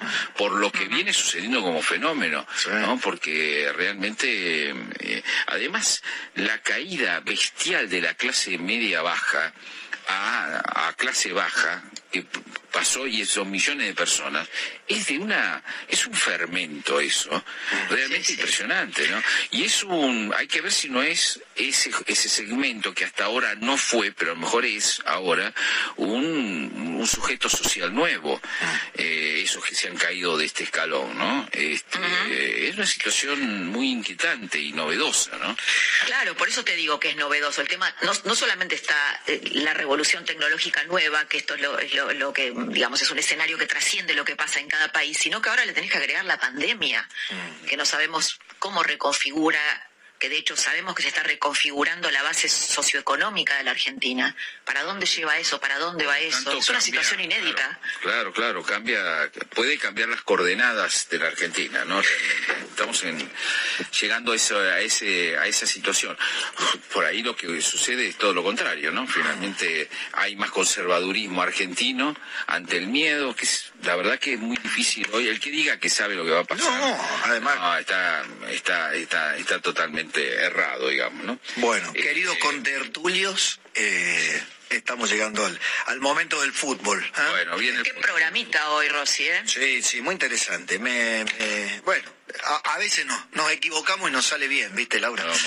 Bueno. Forma clara y sin rodeos y hoy pone nombre a lo que el Villarreal dejó anoche. Los periódicos más sensacionalistas hablan del corazón roto del Manchester. Ya lo sentimos por los ingleses, pero aquí en España no tenemos el corazón roto, tenemos el corazón bien contento. Ahí va De Gea, le va a pegar, pierna derecha. ¡Para porque los de Emery han hecho historia ganando la primera Europa League de su historia. Sonia Palomino, buenos días. Buenos días, Ángels. 90 minutos, una prórroga y una tanda de 22 penaltis. Y no fue hasta el último cuando el portero del Villarreal paró el tiro de De Gea. Con esta victoria, el equipo amarillo se cuela el año que viene en la Champions, que la temporada que viene contará con cinco equipos españoles. Hoy los 50.000 habitantes de Villarreal van a poder celebrar este hito con el equipo que va a hacer un recorrido por la ciudad. Otra alegría, aunque más contenida, nos da la vacunación que ha inmunizado ya el 18% de la población. Hoy se cumplen cinco meses desde que empezó la campaña de vacunación y la incidencia también sigue bajando. Estamos en 126 casos por cada 100.000 habitantes. Entre tanto, en Estados Unidos, Biden da un paso más en la investigación del origen de la pandemia y ha ordenado a los servicios de inteligencia que redoblen sus esfuerzos para averiguar cómo surgió el coronavirus. Necesitamos acceder a la información que tiene el gobierno chino, decía la portavoz de la Casa Blanca, después de que la teoría de que el virus surgió en un laboratorio, en un laboratorio de Wuhan haya ganado enteros en los últimos días. En la agenda del día está marcado en rojo el Consejo de Ministros de esta tarde que va a aprobar por fin la prórroga de los ERTE. Ha costado, pero ya hay acuerdo. El ministro de Seguridad Social, José Luis Escribá, y la COE han encontrado una solución intermedia entre lo que querían las dos partes y que consistirá en premiar a las empresas que saquen a sus trabajadores del ERTE, pero sin castigar a las que no lo hagan. Escribá explicaba además anoche en hora 25 que ya es momento de empezar a sacar a los trabajadores de los ERTES. Y al mismo tiempo que había que mantener la protección para todas aquellas empresas que seguían con restricciones administrativas y con dificultades. Estábamos en una nueva etapa eh, con la vacunación, con la nueva situación de recuperación y las perspectivas de demanda distintas y había que eh, marcar ese, aspecto donde ahora ya el énfasis también tiene que ser no solo en la protección, sino en la creación de empleo y en la activación de trabajadores. Y todavía del mercado laboral, los interinos muestran su preocupación por el plan del gobierno para reducir el número de plazas temporales. Los sindicatos creen que no solo no va a solucionar los problemas de temporalidad, sino que además va a empeorar la situación de los servicios públicos, Teresa Rubio. Desde CESIF, que es el sindicato más representativo entre los funcionarios, lo que dicen es que esta propuesta, primero, no aporta una solución a las cientos de miles de personas que se encuentran hoy mismo en abuso de temporalidad y segundo, que puede provocar un deterioro de los servicios públicos. Y nos ponen un ejemplo. Una enfermera que lleva tres años en un centro de salud, la despiden y además durante el año siguiente no se puede cubrir su plaza. Por tanto, serán sus compañeras las que tendrán que sacar adelante su trabajo, deteriorándose aún más la sanidad. Es Encarna Bascal, portavoz de CESIF, que insiste lo que deben hacer es fijar con claridad medidas disuasorias y sancionadoras, disciplinarias, patrimoniales o incluso penales a los responsables de administraciones que tengan a trabajadores en fraude de ley. El Ministerio de Educación ha dado nuevos detalles de la ley de formación profesional que va a aprobar en las próximas semanas. La idea es crear una nueva plantilla docente específica para la FP y que tenga formación dual, combinando formación teórica y práctica. Informa de la Molina. Los profesores que enseñan cocina, peluquería o soldadura van a formar ese nuevo cuerpo docente de la FP cuando se apruebe la nueva ley. Suponen alrededor del 10% del total. Dan clase de especialidades para las que no hay un título universitario equivalente que la nueva ley educativa, la LOMLOE, exige para enseñar en formación profesional. Así que se ha decidido crear un cuerpo específico para ellos que son titulados en grado superior. La ministra Isabel Celá dijo ayer en el Congreso que son imprescindibles en un momento en el que se apuesta por mejorar la FP. Estamos convencidos de que el éxito de esta trascendental reforma pasa por la excelencia del profesorado, los formadores y los colaboradores. Todas y todos son necesarios en este nuevo modelo que se amplía y se transforma. Por eso el Ministerio hace una apuesta sin precedentes por la dignificación del profesorado de la formación profesional, por su excelencia. El anunció también que con la nueva norma toda la FP será Se va a reforzar la conexión con los centros de trabajo. Y vamos ya con el primer repaso a los periódicos de este jueves, Sonia. De nuevo con los indultos en el centro de atención. El Supremo cree inaceptables los indultos que prevé Sánchez, titula el país. El mundo dice que el Supremo desenmascara a Sánchez y denuncia el autoindulto del procés. Muy gráfica la portada de ABC que lleva un no en mayúsculas mayúsculas y en negrita para expresar el rechazo a los indultos. El rechazo judicial a los indultos añade desgaste para Sánchez, titula La Vanguardia, que lleva a su portada la imagen de los miembros del nuevo gobierno. Sobre otros asuntos, la decisión de la justicia holandesa de obligar a la petrolera Shell a reducir sus emisiones de CO2. Vemos en el país la simbólica imagen del abogado de la ONG que llevó a la empresa a los tribunales celebrando la sentencia. Y sobre el paso de Amazon de comprar los míticos estudios de la Metro Golden Mayer, un titular, el de la razón. Amazon se come al león de la Metro.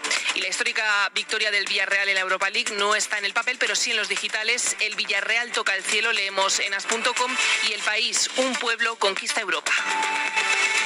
Y vamos con las cinco preguntas de este jueves. ¿Qué legitimidad tiene Carlos Lesmes para cuestionar una decisión política desde un cargo caducado hace tres años? ¿Qué credibilidad tienen las críticas del PP después de tres años negando la propia legitimidad del gobierno? ¿Cómo resolverá la encerrona de Vox en Andalucía? ¿Será a base de concesiones a sus socios a pesar de criticarlo cuando lo hace Sánchez? ¿Cuándo se trasladará a la política el entendimiento con los agentes sociales? Y una duda sobre el Villarreal, campeón de Europa. ¿Podría jugar la Superliga?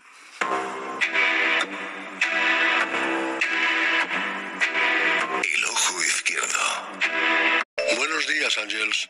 ¿Les ha gustado el descomunal ejercicio de poder y presión sobre el gobierno de Pedro Sánchez que se han permitido los jueces del Supremo? Ha sido mencionarse aquí o acullá la palabra indulto y los magistrados han salido en tromba, con dientes y garras al descubierto. Vienen a decir los jueces, tan aguerridos contra este ejecutivo como melífulos que en otras cuestiones, que al presidente del gobierno ni se le ocurre ejercer ese derecho que le reservan las leyes. Porque recuerden que el Consejo de Ministros es el único órgano que puede decidir los indultos, incluso con el informe desfavorable del Supremo y la Fiscalía. Nosotros se lo prohibimos, que somos mucho más importantes que cualquier ley que se atrevan a esgrimir.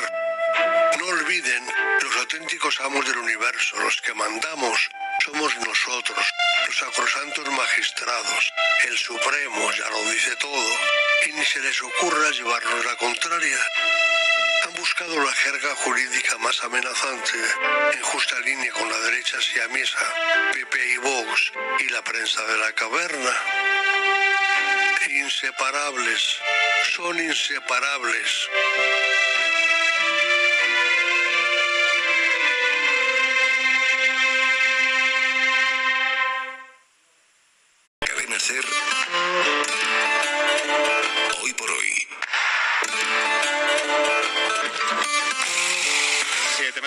6 menos 20 en Canarias, pues llegó el día. Millones de espectadores dentro y fuera de Estados Unidos verán hoy el regreso de Friends a la televisión.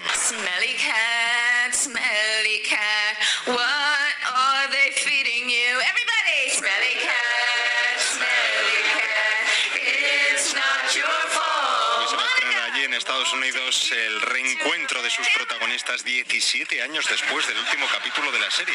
Es un especial de algo más de 100 minutos que va a contar con invitados especiales como Justin Bieber, como Lady Gaga, David Beckham.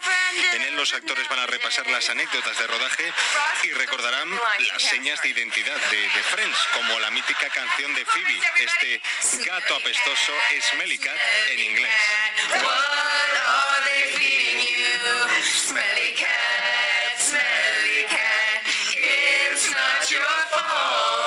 17 años, en 17 años la industria audiovisual ha sufrido un vuelco con la llegada de las nuevas plataformas de streaming. Hoy es noticia una operación empresarial, lo comentábamos ahora en el repaso a la prensa, una operación que representa esos nuevos tiempos.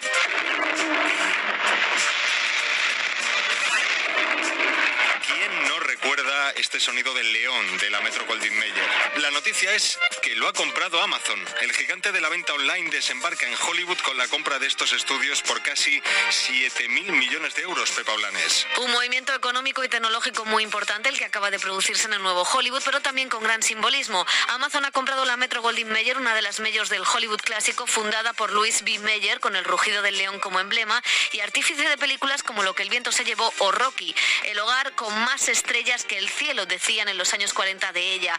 Ya había intención de vender a las nuevas plataformas, pero la pandemia ha acelerado el proceso y finalmente ha sido la compañía de Bezos la que ha pagado un 40% más de lo que habían valorado otras plataformas interesadas en ella como Apple o Netflix.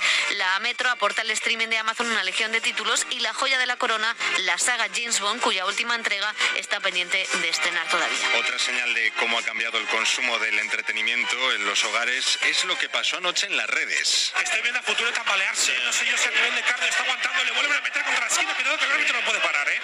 El árbitro lo puede parar en cualquier Este es el sonido de una velada de boxeo que organizó anoche Ibai Llanos junto a otros streamers. Fueron más de cuatro horas de emisión con más de un millón de espectadores de media, que ya lo querrían muchos programas de televisión. No tengo palabras para lo que ha pasado hoy, no lo olvidaremos nunca. Es un día para retirarse hoy, ¿eh? de verdad te lo digo. O sea, cuando he visto a Andrea hablar ante 1,3 millones de personas, yo le he dicho hoy es un día para, para retirarse. Sí, es un De día para hecho, decir, el Minuto de Oro reunió a más de un millón y medio de espectadores, de internautas pendientes de esta velada.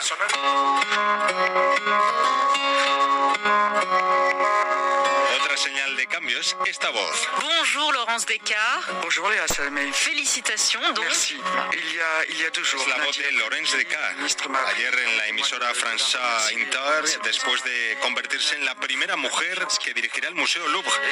Es historia, es historia del, ha estudiado historia del arte partidaria de una apertura a temas de actualidad en la Pinacoteca y al público joven se convierte ahora en la presidenta del museo más visitado del mundo. Lo visitan más de 10 millones de personas cada año.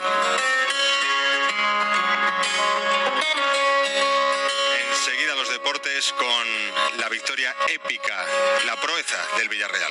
Hagamos números. Si a un neumático le sumamos adherencia en suelo mojado, le rebajamos la distancia de frenado y le bajamos el precio, ¿qué le faltaría? ¿Que brillen en la oscuridad? Como eso no podemos hacerlo, ahora si compras cuatro neumáticos te regalamos una luz de emergencia homologada por si tienes que parar en carretera. Nuevos neumáticos Midas Tenor 3. Prestación stop a precios mini. Calcula tu precio en midas.es. Sampe solo cabe dar la enhorabuena enorme al Villarreal que es campeón de la Europa League. Primer título europeo para el submarino amarillo y conseguido de forma épica y agónica en esa tanda de penaltis, tanda perfecta en el Villarreal, 11 marcados de 11 lanzados y casi perfecta en los ingleses porque el Manchester marcó 10 de los 11 que lanzó, solo pudo parar Jerónimo Rulli el que lanzó David De Gea, así sonaba en carrusel. Ahí va David, ahí va el madrileño. No puedes meterla, nos tienes que dar esta final. Vamos, Jero, ahí va De Gea, le va a pegar, pierna derecha. ¡Para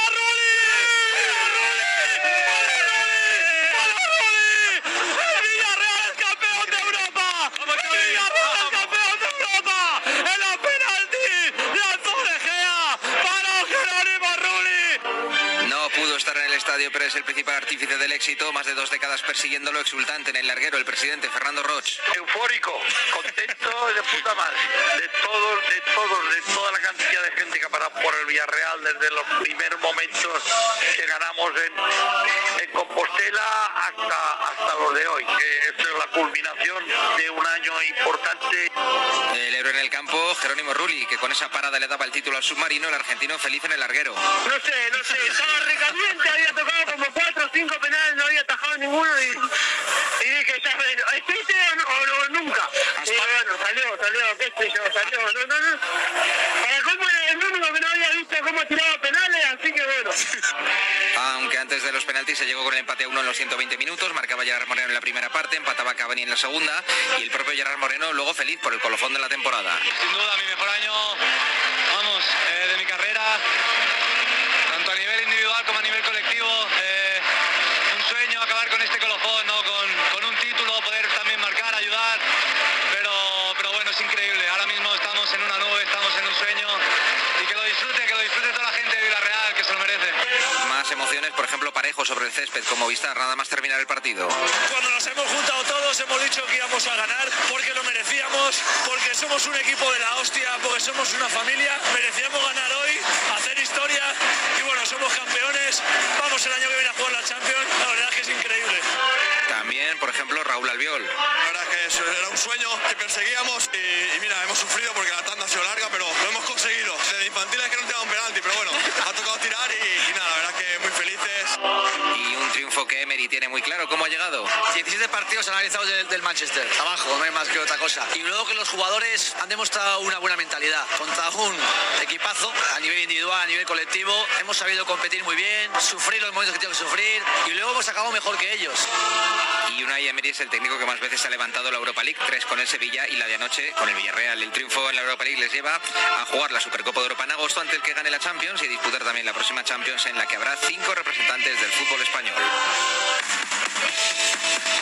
Además, aparte del gran notición de este triunfo del Villarreal, la otra noticia es el adiós de Zinedine Zidane. El marsellés deja el banquillo del Real Madrid por segunda vez teniendo contrato en vigor. Se lo ha comunicado ya tanto a jugadores como a la directiva del club. Había pedido unos días el pasado sábado, después de terminada la liga, para poder tomar una decisión que finalmente ha sido esa, la de abandonar el club, aunque tenía firmado todavía un año más. Una decisión que no ha sorprendido en esta ocasión porque ya en las últimas semanas había ido dejando avisos y señales de que no iba a continuar. Ahora en el horizonte, una margarita de tres nombres, los que se han barajado en los últimos días, Massimiliano Alegri y Raúl González, y otro que empezó a sonar ayer, el de Antonio Conte, que confirmaba su adiós al Inter de Milán. Del resto, la selección sub-21 ha aplazado su viaje a Eslovenia para jugar la fase final del europeo por el positivo de John Moncayola, jugador de Osasuna, viajan el sábado y le sustituye Antonio Blanco del Real Madrid. En la Copa de la Reina, el Barça está ya en la final.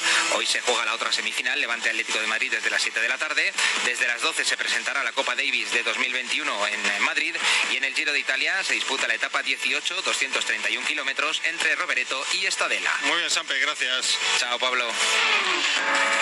El abierto hoy el análisis de Javier Aroca, José Luis Ayón y Fernando Vallespín, que nos adelanta ya sus claves. El informe del Supremo sobre los indultos a los presos independentistas va a hacer aún más difícil al gobierno la adopción de dicha medida. La contundencia del texto del Supremo significa un posicionamiento claro y bien argumentado desde la lógica jurídica. Sin embargo, a mi juicio, la decisión favorable al indulto es necesaria desde la perspectiva política. No desde luego por su conveniencia de política interna para Sánchez, ahí tiene poco que ganar y mucho que perder. Hablo de la política en mayúsculas, desde el ángulo de lo que son los intereses generales de España. Hay que empezar a tratar el conflicto catalán como lo que es un conflicto político, no jurídico. De no hacerse volveremos otra vez a los arrepentimientos. Rajoy se arrepintió de haber impugnado ante el Constitucional el Estatut catalán. Luego seguramente también de no haber actuado políticamente antes de la organización del referéndum ilegal. Luego de las cargas policiales. Dejarlo todo al derecho y solo al derecho no ha permitido avanzar ni un paso en la solución y ha facultado al independentismo para abundar en lo que mejor se le da, el victimismo. Se dirá que todo esto no cambiará en nada sus objetivos, que seguirán con el raca raca. Sí, probablemente, pero al menos no le dará munición para seguir creciendo. Y esa es precisamente la cuestión. Escuchan hoy por hoy, son las 7 menos 10, las 6 menos 10 en Canarias.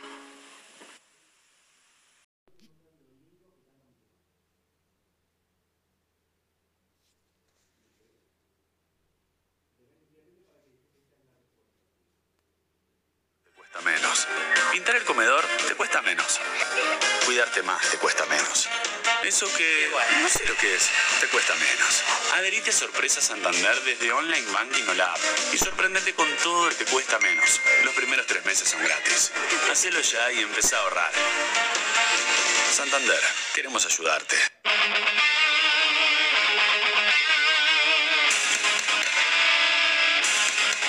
Tuvimos el gustazo de tener a Pancho Olivera y van a seguir eh, compartiendo un poco de ese lujo los televidentes de La Nación Más.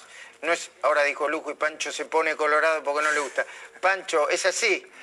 Sí, claro. Acá el lujo es el equipo de Somos. Nosotros. ¿Sabes hace cuánto que quiero decir Somos Nosotros? Sí, y estoy acá, es un sueño cumplido. Bueno. Están ahí ya sentados Beto, Cecilia y está Willy conectado desde ya. Vamos a hablar, bueno, de todo esto, pero tenemos dos invitados de lujo. Jorge Liotti, a quien le vamos a preguntar si Alberto Fernández se kirneriza más que Cristina, dado lo que pasó en las últimas horas, esta solicitada ¿no? de los kirchneristas, está Cecilia Buflé y Beto Valdés también con ese tema. Y Willy nos va a hablar de que el gobierno espanta los dólares que deberían llegar. ¿Sabés qué? ¿Sabés qué me va a gustar escuchar? Yo, yo, yo siento que va a suceder por, por, eh, bueno, por, por toda la mesa que hay. Hay una carrera, eh, hay una carrera que involucra las vacunas, eh, el, el dólar, el tipo de cambio, la economía, el bolsillo y los votos, ¿no? Vacunas. Economía, bolsillo, cómo llega el bolsillo de los argentinos a las pasos y los votos. Yo creo, esta es una noche ideal para escuchar el resultado o algunas hipótesis sobre ese cóctel. Claro, y además ahí está la elección del candidato, ojo, ¿eh? Beto es el primero que yo escuché decir puede ser Scioli en la provincia de Buenos Aires. Vamos a ver. Me olvidé decirte que va a estar también Fausto Espotorno con nosotros. Ah, bueno. Vamos a hablar de, bueno, de todo. ¿eh? Ok, cierre eh, de nuestra mesa y apertura de, decilo vos. Somos nosotros. Exactamente. Dale.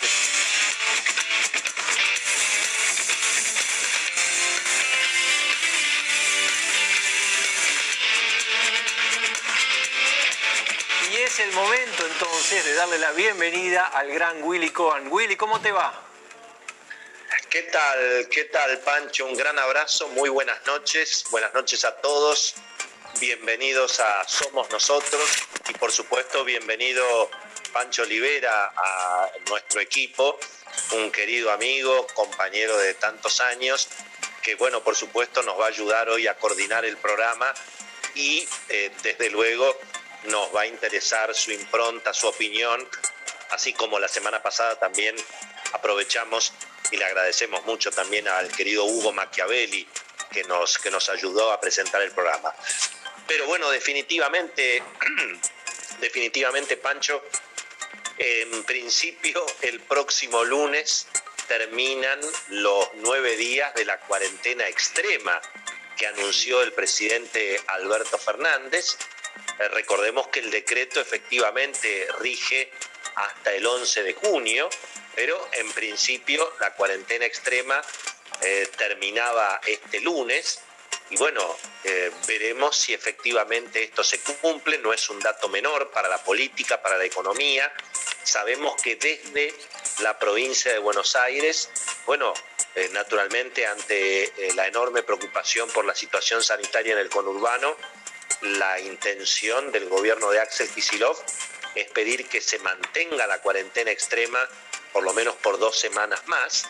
Pero me contaba esta tarde Beto Valdés, y seguramente eh, Pancho va a dar más detalles en un ratito, que el presidente en principio quiere cumplir la palabra. Él dijo que a partir del lunes se reabre la actividad tal como venía restringida hasta la vigencia de- de esta nueva determinación.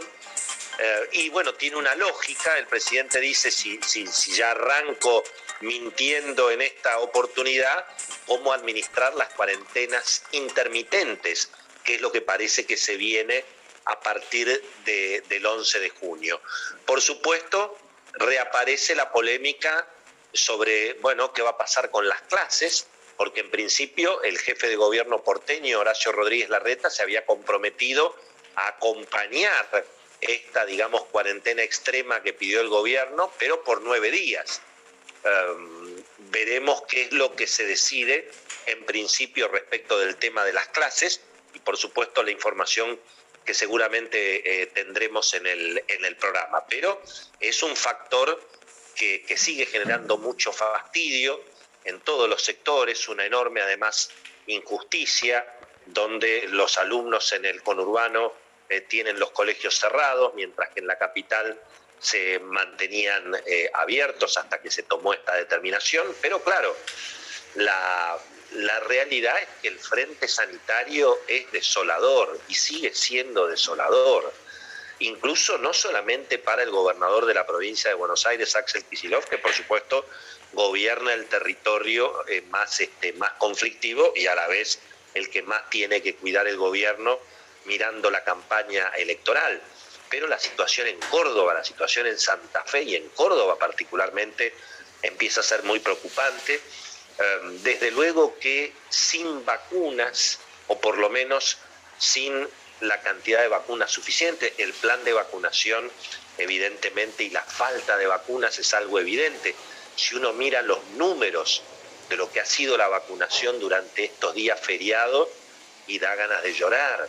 Menos de 50.000 personas por día se han vacunado en estos últimos tres días, un promedio que no alcanza ni a los 80.000 por día. En ese ritmo, bueno, lógicamente eh, cada vez los contagios se aceleran, eh, lógicamente también los fallecimientos, estamos por arriba de los 35.000 contagios por día, estamos arriba de los 500 muertos por día, con una situación, por supuesto, de creciente ocupación en lo que es lógicamente el, sistema sanitario, eh, prácticamente 19 días de récord consecutivo en la ocupación de camas de terapia intensiva. Bueno, todo esa es la consecuencia de, bueno, de seguir insistiendo con un plan de vacunación que no ha dado resultado.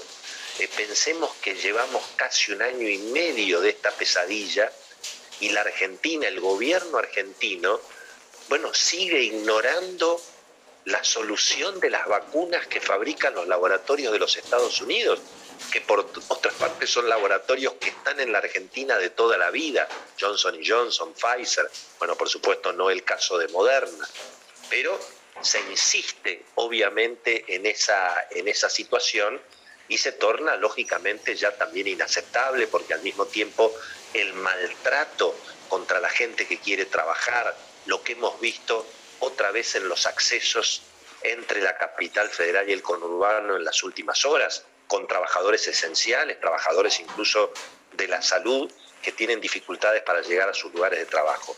Eh, la, situación, por supuesto, es complicada y para la economía, naturalmente, son todas malas noticias. Una economía que, por otra parte, ya no tiene resto, no tiene resto ni en el Estado ni en el sector privado incluso la clase media, que prácticamente, bueno, eh, liquidó parte o, el total de sus ahorros en el último año y medio para sobrevivir. El Estado ya no puede emitir lo que emitió el año pasado. Piensen que, por ejemplo, se ha anunciado en estas últimas horas una asistencia que no alcanza ni a un quinto o a un cuarto de lo que se emitió el año pasado por el famoso IFE. Y por supuesto hay muchas presiones políticas porque eso retorne. Y como la Argentina no tiene crédito, porque ya a esta altura del partido me parece que es una anécdota, yo no diría tal vez una anécdota, podríamos decir, es un detalle burocrático si la Argentina va a entrar en default o no va a entrar en default con el Fondo Monetario, con el Club de París, porque la realidad es que la Argentina, antes de las elecciones, no le va a pagar un centavo ni al Club de París ni al Fondo Monetario Internacional um, y en todo caso todo eso quedará para discutir después de las, después de las elecciones. Está claro que el kirchnerismo duro, bueno, sigue marcando la cancha. Hemos visto prácticamente el exocet que desde el Instituto Patria se tiró contra la negociación con el Fondo Monetario, contra la negociación con el Club de París en las últimas horas, eh, retomando, digamos, un discurso que en una época un poco, no digo que se escondía, pero que no se presentaba, en fin, con la virulencia y con eh, la presencia que hoy hasta el propio presidente formula de este tipo de mensajes. Pensemos que la diputada Fernanda Vallejos había sido muy protagonista del proyecto de estatización de Vicentín, y en ese momento el presidente Alberto Fernández hablaba de las ideas locas. Bueno, todo eso evidentemente ha cambiado y aparece un fenómeno que a mí me parece muy interesante para discutir, que es esta idea que lo hemos mencionado otras veces y otras semanas en el programa, que es que de alguna manera la campaña electoral ahora es el vamos por todo. Es decir, no aparece la estrategia, que bueno, el sumum de esa estrategia fue el Alberto moderado en la campaña electoral del 2019. Hoy, hoy Alberto aparece con mensajes, bueno, que resultan incluso hasta mm, más extremos y de alguna manera más intervencionistas en materia económica de lo que la propia Cristina formulaba cuando le tocó estar en la presidencia. Pero es evidente que allí es donde se está marcando la cancha Cristina finalmente ejerce un dominio total en materia de política económica, en materia de política sanitaria. Todas las decisiones vinculadas a estas cuarentenas extremas, bueno, tienen que ver obviamente con cuidar los intereses de lo que, de lo que ha llamado Beto Valdés en este programa la Liga Bonaerense y las dificultades que semana a semana nos cuenta Cecilia Bufflet de el pobre Martín Guzmán lidiando con una economía donde los mensajes obviamente son, son, son, tan, son tan contradictorios. Y bueno, y por supuesto lo que rige en definitiva es el plan económico y el diseño que ha formulado desde la provincia de Buenos Aires y que ha reclamado Cristina con el asesoramiento de Axel Kicillof, mantener la confrontación contra el sector financiero, contra el sector empresario, poner toda la responsabilidad de la inflación en el sector privado, no reconocer obviamente ninguno de los, de los errores eh, que ha cometido el gobierno, responsabilizar incluso a la oposición por la, por la tragedia sanitaria. Em, y bueno, y desde luego un, un escenario en el cual finalmente la respuesta, la respuesta al drama sanitario eh, sigue pasando por las cuarentenas extremas, ahora las cuarentenas intermitentes, una enorme incertidumbre sobre cómo sigue, en definitiva, el plan sanitario a partir del mes de junio. Pancho, vamos a presentar el programa. Le preguntamos a Adolfo Rubinstein, el último ministro de Salud de la administración Macri, bueno, eh, cuál es el cuadro de situación y cómo la Argentina, bueno, va a poder administrar lo que el gobierno ahora quiere presentar como cuarentenas intermitentes. ¿Eso es posible o vamos a terminar todos más locos que el año pasado con esto de entrar y salir, encierro y encierro, una situación que incluso mirando a los sectores, digamos, eh, más jóvenes de la sociedad, puede traer dificultades eh, todavía mayores a las que hemos tenido el año pasado. Pero escuchemos a Adolfo Rubinstein y presentemos toda la información que ya tenemos en el programa, por favor. Restricciones y los confinamientos son medidas que pueden ser efectivas para mitigar la expansión de la epidemia siempre y cuando se acompañen de otras estrategias proactivas. Esta idea de las cuarentenas intermitentes, idea que yo presenté como sistema valvular intermitente hace más de un año, ha sido acercada al gobierno por algunos asesores y me parece que va a ser la única manera de poder, en este escenario de un altísimo número de casos, de poder permitir cierta mayor tolerancia a las restricciones. Este sistema es el único que hoy puede llegar a permitir de alguna manera mantener ciertas restricciones en la medida que vaya aumentando la celeridad en la vacunación, pero tiene que, tiene que acompañarse también de otras estrategias proactivas, como por ejemplo el aumento de los testeos y del rastreo de los contactos estrechos de manera de poder mitigar la expansión de la epidemia. Exocet llamó Willy, siempre gráfico, a esta proclama de kirchneristas, variopinta, convocatoria, sobre la negociación de la deuda. Quiere que sea distinta de cómo viene siendo. Bienvenidos, Cecilia, buenas noches. Cecilia, ¿Cómo va? Beto Valdés. ¿Qué tal, Pancho? ¿Un exocet? Uno, un exocet previsible, eh, pero por otro lado, que surge recién hacía referencia a Willy, eh, de eh, el polo de poder bonaerense que conduce Cristina Fernández de Kirchner, Máximo Kirchner, Sergio Massa, con un enorme protagonismo de Axel Kisilov con la mesa de los lunes. Eh, en esta oportunidad no, no hubo encuentro. Tengo entendido que quizás se reúnan en la semana porque están definiendo muchas cuestiones. Dicen que ahí también se pergenió, o por lo menos se dio el ok al condicionamiento, eh, esto de darle cierta eh, épica, como le gustaba hacer al kirchnerismo, en términos de, ya no, ni siquiera es condicionar a Martín Guzmán, Pancho, es eh, sin duda apuntar contra el presidente Alberto Fernández, a quien lo paradójico de, de esta situación, en esa mesa, en el camporismo, yo te diría, en la mayoría de la estructura de poder bonaerense, lo ven sobreactuando. ¿Por qué? Porque dicen que ellos no le piden tanto y ahí se genera una especulación interesante que dicen que el presidente también está jugando su partido desde el punto de vista de que aunque gane por un voto, él va a querer sacar eh, rédito diciendo que se plebiscitó su gestión y no que fue un triunfo del frente de todos. Así que me parece que a medida eh, que vaya, vaya cayendo el oficialismo en las encuestas y se vea falta de respuestas a la caída del poder adquisitivo, y vamos a ver esta tensión, como decía Willy, eh, en un kirchnerismo atípico que en un año electoral se radicaliza. Nada es gratis, nada es gratis. No pagar la deuda tampoco. Consecuencias de no pagarla. Video de Enrique Ceballos.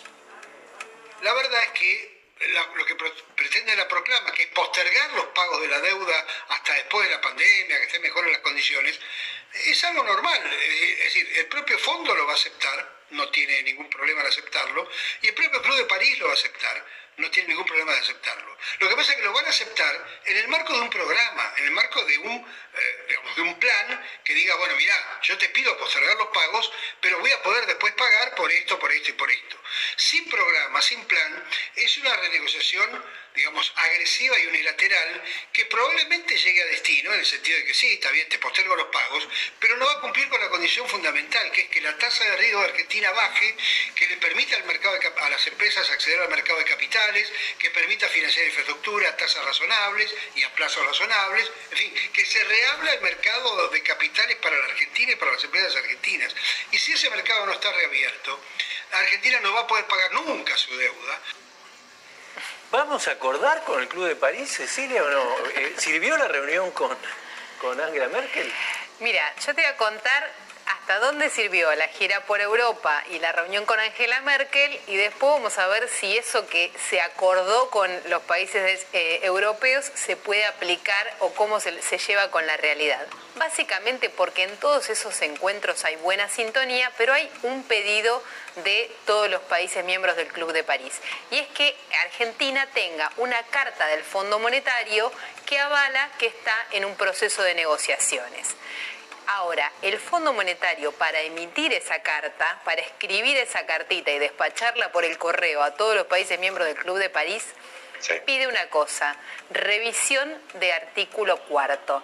Todos los países miembros de- del Fondo Monetario que no tienen un acuerdo, que no están sometidos a un acuerdo y que están todo el tiempo con revisiones y controles trimestrales, tienen por lo menos una vez por año la revisión del artículo cuarto. Argentina lo tiene desde el 2017, 2018 y 2019 tuvo acuerdo y después de eso, desde que se cayó el acuerdo en 2019, septiembre, no hubo más eh, revisión. Entonces el fondo dice, yo mando la carta sin tener una negociación o un acuerdo en marcha, sin embargo, primero quiero ir a revisar las cuentas de la Argentina.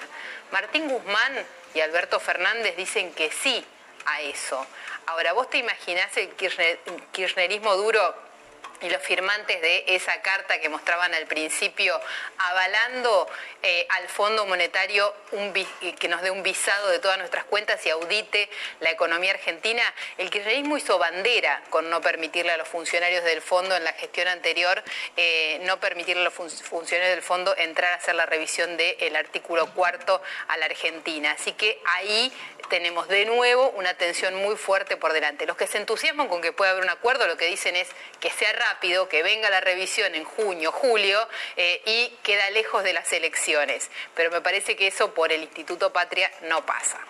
¿Y hay una estrategia del Instituto Patria para relacionarse con el sector privado, con el campo? Willy, las empresas.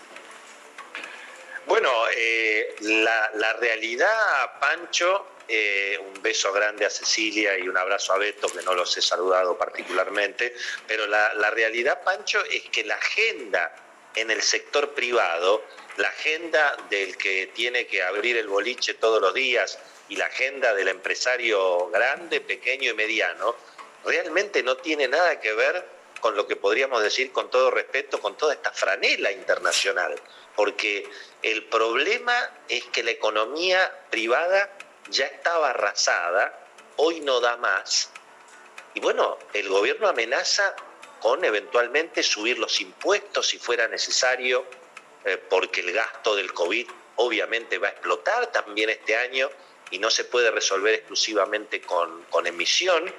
Quien me parece que está hablando con, con- con bastante, con, con bastante sinceridad de lo que está pasando en la calle, en el sector privado, es el presidente de la Cámara de Comercio. Por eso le pedimos a la producción que hablara con él, con Mario Greenman, eh, porque estuvo hablando en los medios con, insisto, mucha sinceridad sobre lo que le está pasando en la vida real al empresario, al, al pequeño, al mediano y al grande. Vale la pena escucharlo, Pancho. La situación realmente es compleja. Arrastramos eh, la problemática del 2020 y ahora que pensábamos que iba a haber un porcentaje de argentinos vacunados, eso no ha sucedido, nuevamente tenemos las restricciones, sectores cerrados, los shoppings cerrados, los comercios importantes también cerrados. Eso es realmente eh, terrible. ¿Por qué? Porque sentimos que estamos desprotegidos. ¿Y por qué le digo esto? Porque los shopping, insisto, están cerrados, los comercios restringidos, pero todos los días tenemos marchas, movilizaciones, piquetes, y esto es en todo el país, o sea que el reclamo no va solamente para las autoridades del gobierno nacional, también van para las autoridades del gobierno de la ciudad, para las autoridades de los gobiernos provinciales. Nos exigen a nosotros, los comerciantes, los empresarios, que ya hemos hecho enormes inversiones para cuidar los protocolos al ingresar a los comercios, que los cerremos. Sin embargo, a los que van a la calle no le dicen nada. Nos sentimos desprotegidos y eso sin tener en cuenta que hay sindicatos que con actitudes patoteriles bloquean empresas. Entonces, si al gobierno no le pedimos dinero, porque sabemos que no lo tiene, por lo menos le pedimos que nos ayuden con el cumplimiento de las leyes, con la constitución en la mano, que nos ayuden, que nos protejan, que nos cuiden. La franqueza con la que está hablando la Cámara de Comercio habla de lo inédito de esta crisis, crisis que también empieza a percibirse, a pesar de los precios, en el sector agropecuario Cecilia, ¿hay una estrategia para eso también?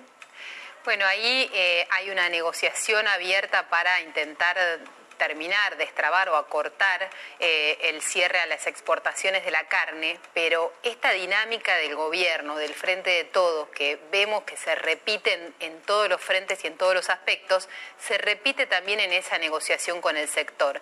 El gobierno intentó dividir a las partes, no llamar a la mesa de enlace, sentarse a, negociar con los exportadores, con la mesa de la carne eh, y demás. Ahora no logra ponerse de acuerdo. Hoy hablaba con uno de los dirigentes que va a esos encuentros con el gobierno me dice, ¿sabes por qué no nos podemos poner de acuerdo con el gobierno? Porque ellos no saben qué es lo que nos quieren pedir.